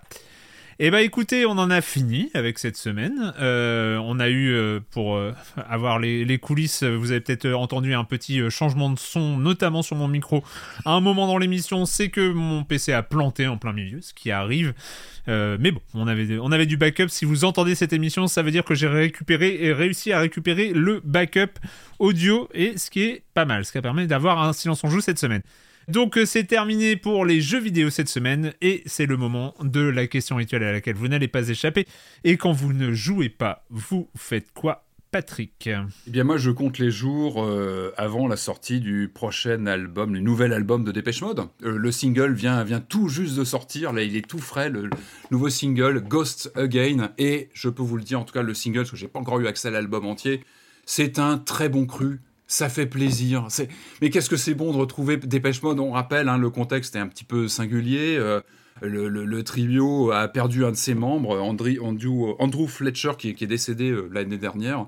Donc voilà, on imagine que c'est un album euh, très très particulier pour les, deux, les deux membres restants. Et c'est ça, fait plaisir en fait. C'est le titre qui vient de sortir, c'est du. Je pense qu'il pouvait pas faire plus dépêche mode que ça. C'est-à-dire qu'on est vraiment sur euh, un titre absolument totalement dans l'ADN de Dépêche Mode et ça fait un bien fou d'entendre ça en 2023 parce qu'en dehors de l'histoire bah, de du, groupe qui est déjà passé par pas mal de, passages euh, euh, délicats, bah voilà, il y a cette disparition. Et là, les entendre ressortir un son aussi, aussi dépêche mode, c'est-à-dire qui est à la fois une ritournelle avec euh, une ritournelle, euh, comment dire, très. Eh, j'entends des, petits morceaux d'Enjoy the Silence dans ce titre, donc autant vous dire que c'est un, très bon, euh, très bon cru. Mais c'est en même temps capable. c'est un titre qui peut remplir les stades, quoi. Ça va être un hymne pour les stades. Et c'est, c'est, vraiment, bah, ça fait, voilà, ça fait du bien de les entendre revenir comme ça en forme, de entendre ce dépêche mode qu'on adore, avec ce son à la fois enjoué et triste. Enfin, c'est, voilà, la formule dépêche mode dans tout ce qu'elle a de plus de tout ce qu'on tout ce qu'on adore. Et puis, et puis on a toujours le clip euh, euh, très euh, bardé de clins d'œil, bardé de clins d'œil, toujours piloté par le, designer Anton Corbin qui, voilà qui gère leur image depuis bientôt 35 ans. Et voilà, donc moi j'attends donc l'album, il sort le 24 mars, Memento Mori. On verra, mais en tout cas le premier single et on sait combien un single est important, combien un premier single donne un petit peu le là de l'album à venir. Et ben moi, c'est, je vous en parle souvent de Dépêche Mode. Je vous dis quand je ressors 101 l'été, quand je, parce que c'est un, moi c'est un groupe qui, que, je suis depuis plus de 30 ans, qui fait partie. C'est un peu l'OST de ma vie, Dépêche Mode. Et je me rappelle encore, il y a 30 ans pile, il y a 30 ans pile, j'allais acheter le single, euh, maxi single I Feel You qui sortait il y a 30 ans pile. Et c'est, ils font partie de ma vie, ce, ce groupe. Et c'est le son des années 80, mais qui s'est aussi enrichi, qui s'est retravaillé. Et c'est, voilà, en tout cas, super single. C'est, écoutez-le. C'est vraiment du pur dépêche mode. Et on avait vraiment besoin de ça en 2023. C'est, j'ai, je, voilà, je compte les jours avant la sortie du, de l'album complet. Bah, tu nous en reparleras. Ah bah oui, parce que parce que c'est un groupe fascinant qui est passé en plus par des ruptures. Et moi je me demande si on n'aura pas l'effet ultra. Vous savez l'album ultra de 96-97 qui est pour moi un de leurs meilleurs et c'était l'album de la résurrection où justement il venait Alan Wilder était parti, euh, ils avaient adopté des sons beaucoup plus, euh, comment dire, ils avaient été produits par Tim, euh, j'ai plus son nom, de Bomb the Bass, qui avait donné un, son beaucoup plus mécanique et samplé, et c'était fantastique, c'est un de leurs plus grands albums. Et finalement, ce sont peut-être les albums de la Renaissance chez les Best Mode qui sont toujours les plus intéressants, donc on part peut-être dans cette configuration, on en reparlera peut-être. Tim Simenon, pardon, Tim Simenon de Bomb the Bass. Corentin. Je suis allé au cinéma euh, voir euh, bah, le film qui apparemment euh, connaît un petit succès aussi, alors que c'était pas forcément gagné d'avance. La famille Asada, peut-être vous en avez entendu parler. c'est une, c'est un film japonais donc ah sorti le 25 janvier 2023, mais qui était sorti initialement en 2020. Hein. c'est pas un film tout à fait récent. par Ryota Nakano et qui raconte l'histoire d'une famille, la famille donc éponyme Asada qui, est plus précisément en fait sur l'un des fils, le fils le, plus jeune, qui va se lancer dans une carrière de photographe. En fait, il cherche un peu ce gamin-là et euh, il va se trouver dans la photographie une passion. et notamment pour obtenir son diplôme, va prendre en photo sa famille dans un album plutôt humoristique dans lequel il va mettre en fait en scène sa famille dans différentes situations. Donc il va les prendre en photo comme si c'était des yakuza, euh, comme s'ils euh, euh, étaient des pompiers, comme s'ils étaient des, des, des, pilotes de Formule 1, ce genre de choses. Et, et ça va être un petit peu son petit, sa petite œuvre initiale qui va un peu lancer sa carrière de photographe à ce, ce garçon-là.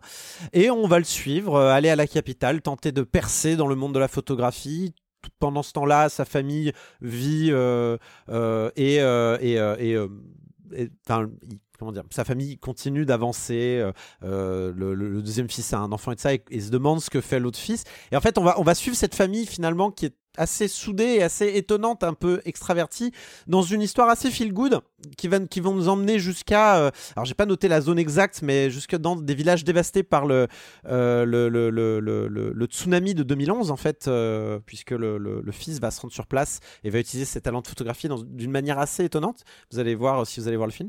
Et le tout donne un film assez feel good, assez sympathique. c'est pas une révolution, hein, mais moi, je suis allé voir. On en ressort avec la banane.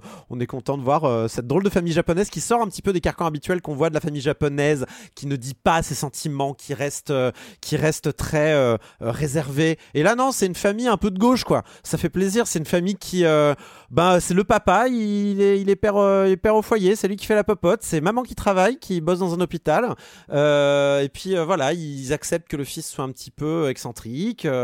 voilà, donc c'est chouette. C'est assez appréciable. C'est un film qui, montre une vraie humanité d'un Japon qu'on voit pas forcément et dans un, un, visage un peu différent de ce qu'on a habituellement et qu'on n'est pas obligé tout le temps d'avoir du Koreeda avec des familles qui crèvent de faim euh, nécessairement. Euh, même si c'est super aussi et il faut aller voir euh, euh, Shoplifters qui est un excellent film. mais voilà, je recommande La Famille cela. C'est un bon moment. Vous avez passé un bon moment et c'est, je sais pas si c'est encore dans beaucoup de cinémas. À Paris, il y avait vraiment beaucoup de monde. C'était un peu, il a fallu se battre un peu pour avoir des places.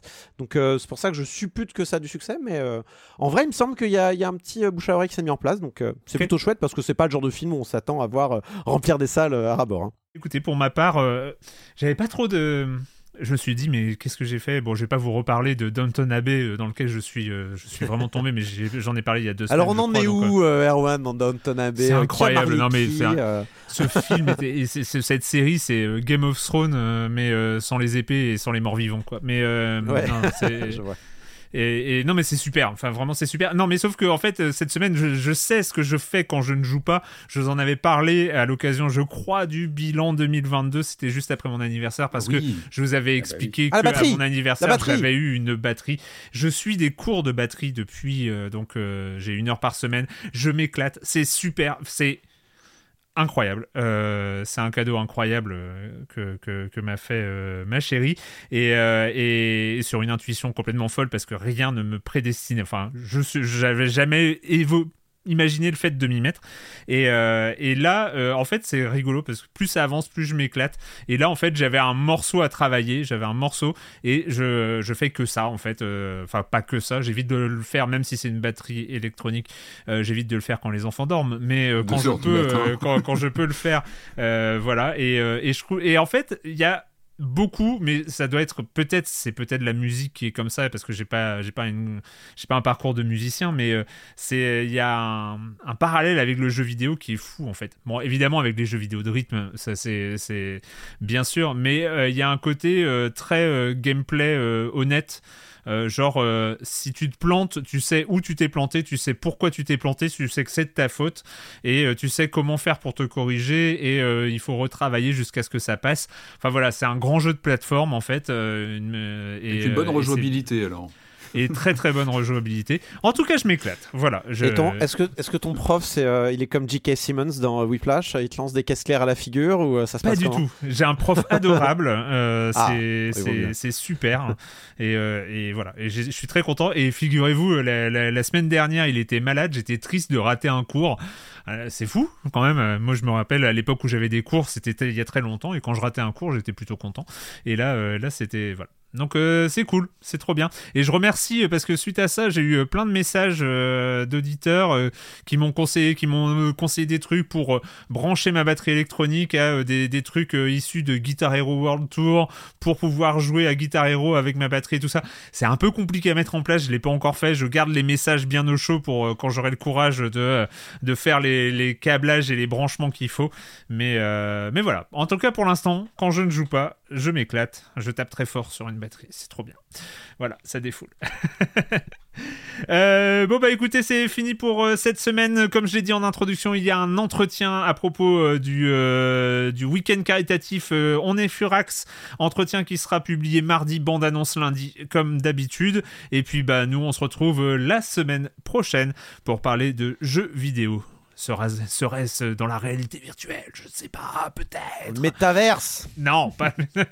la semaine prochaine sur libération.fr et sur les internets. Ciao. Ciao. Ciao.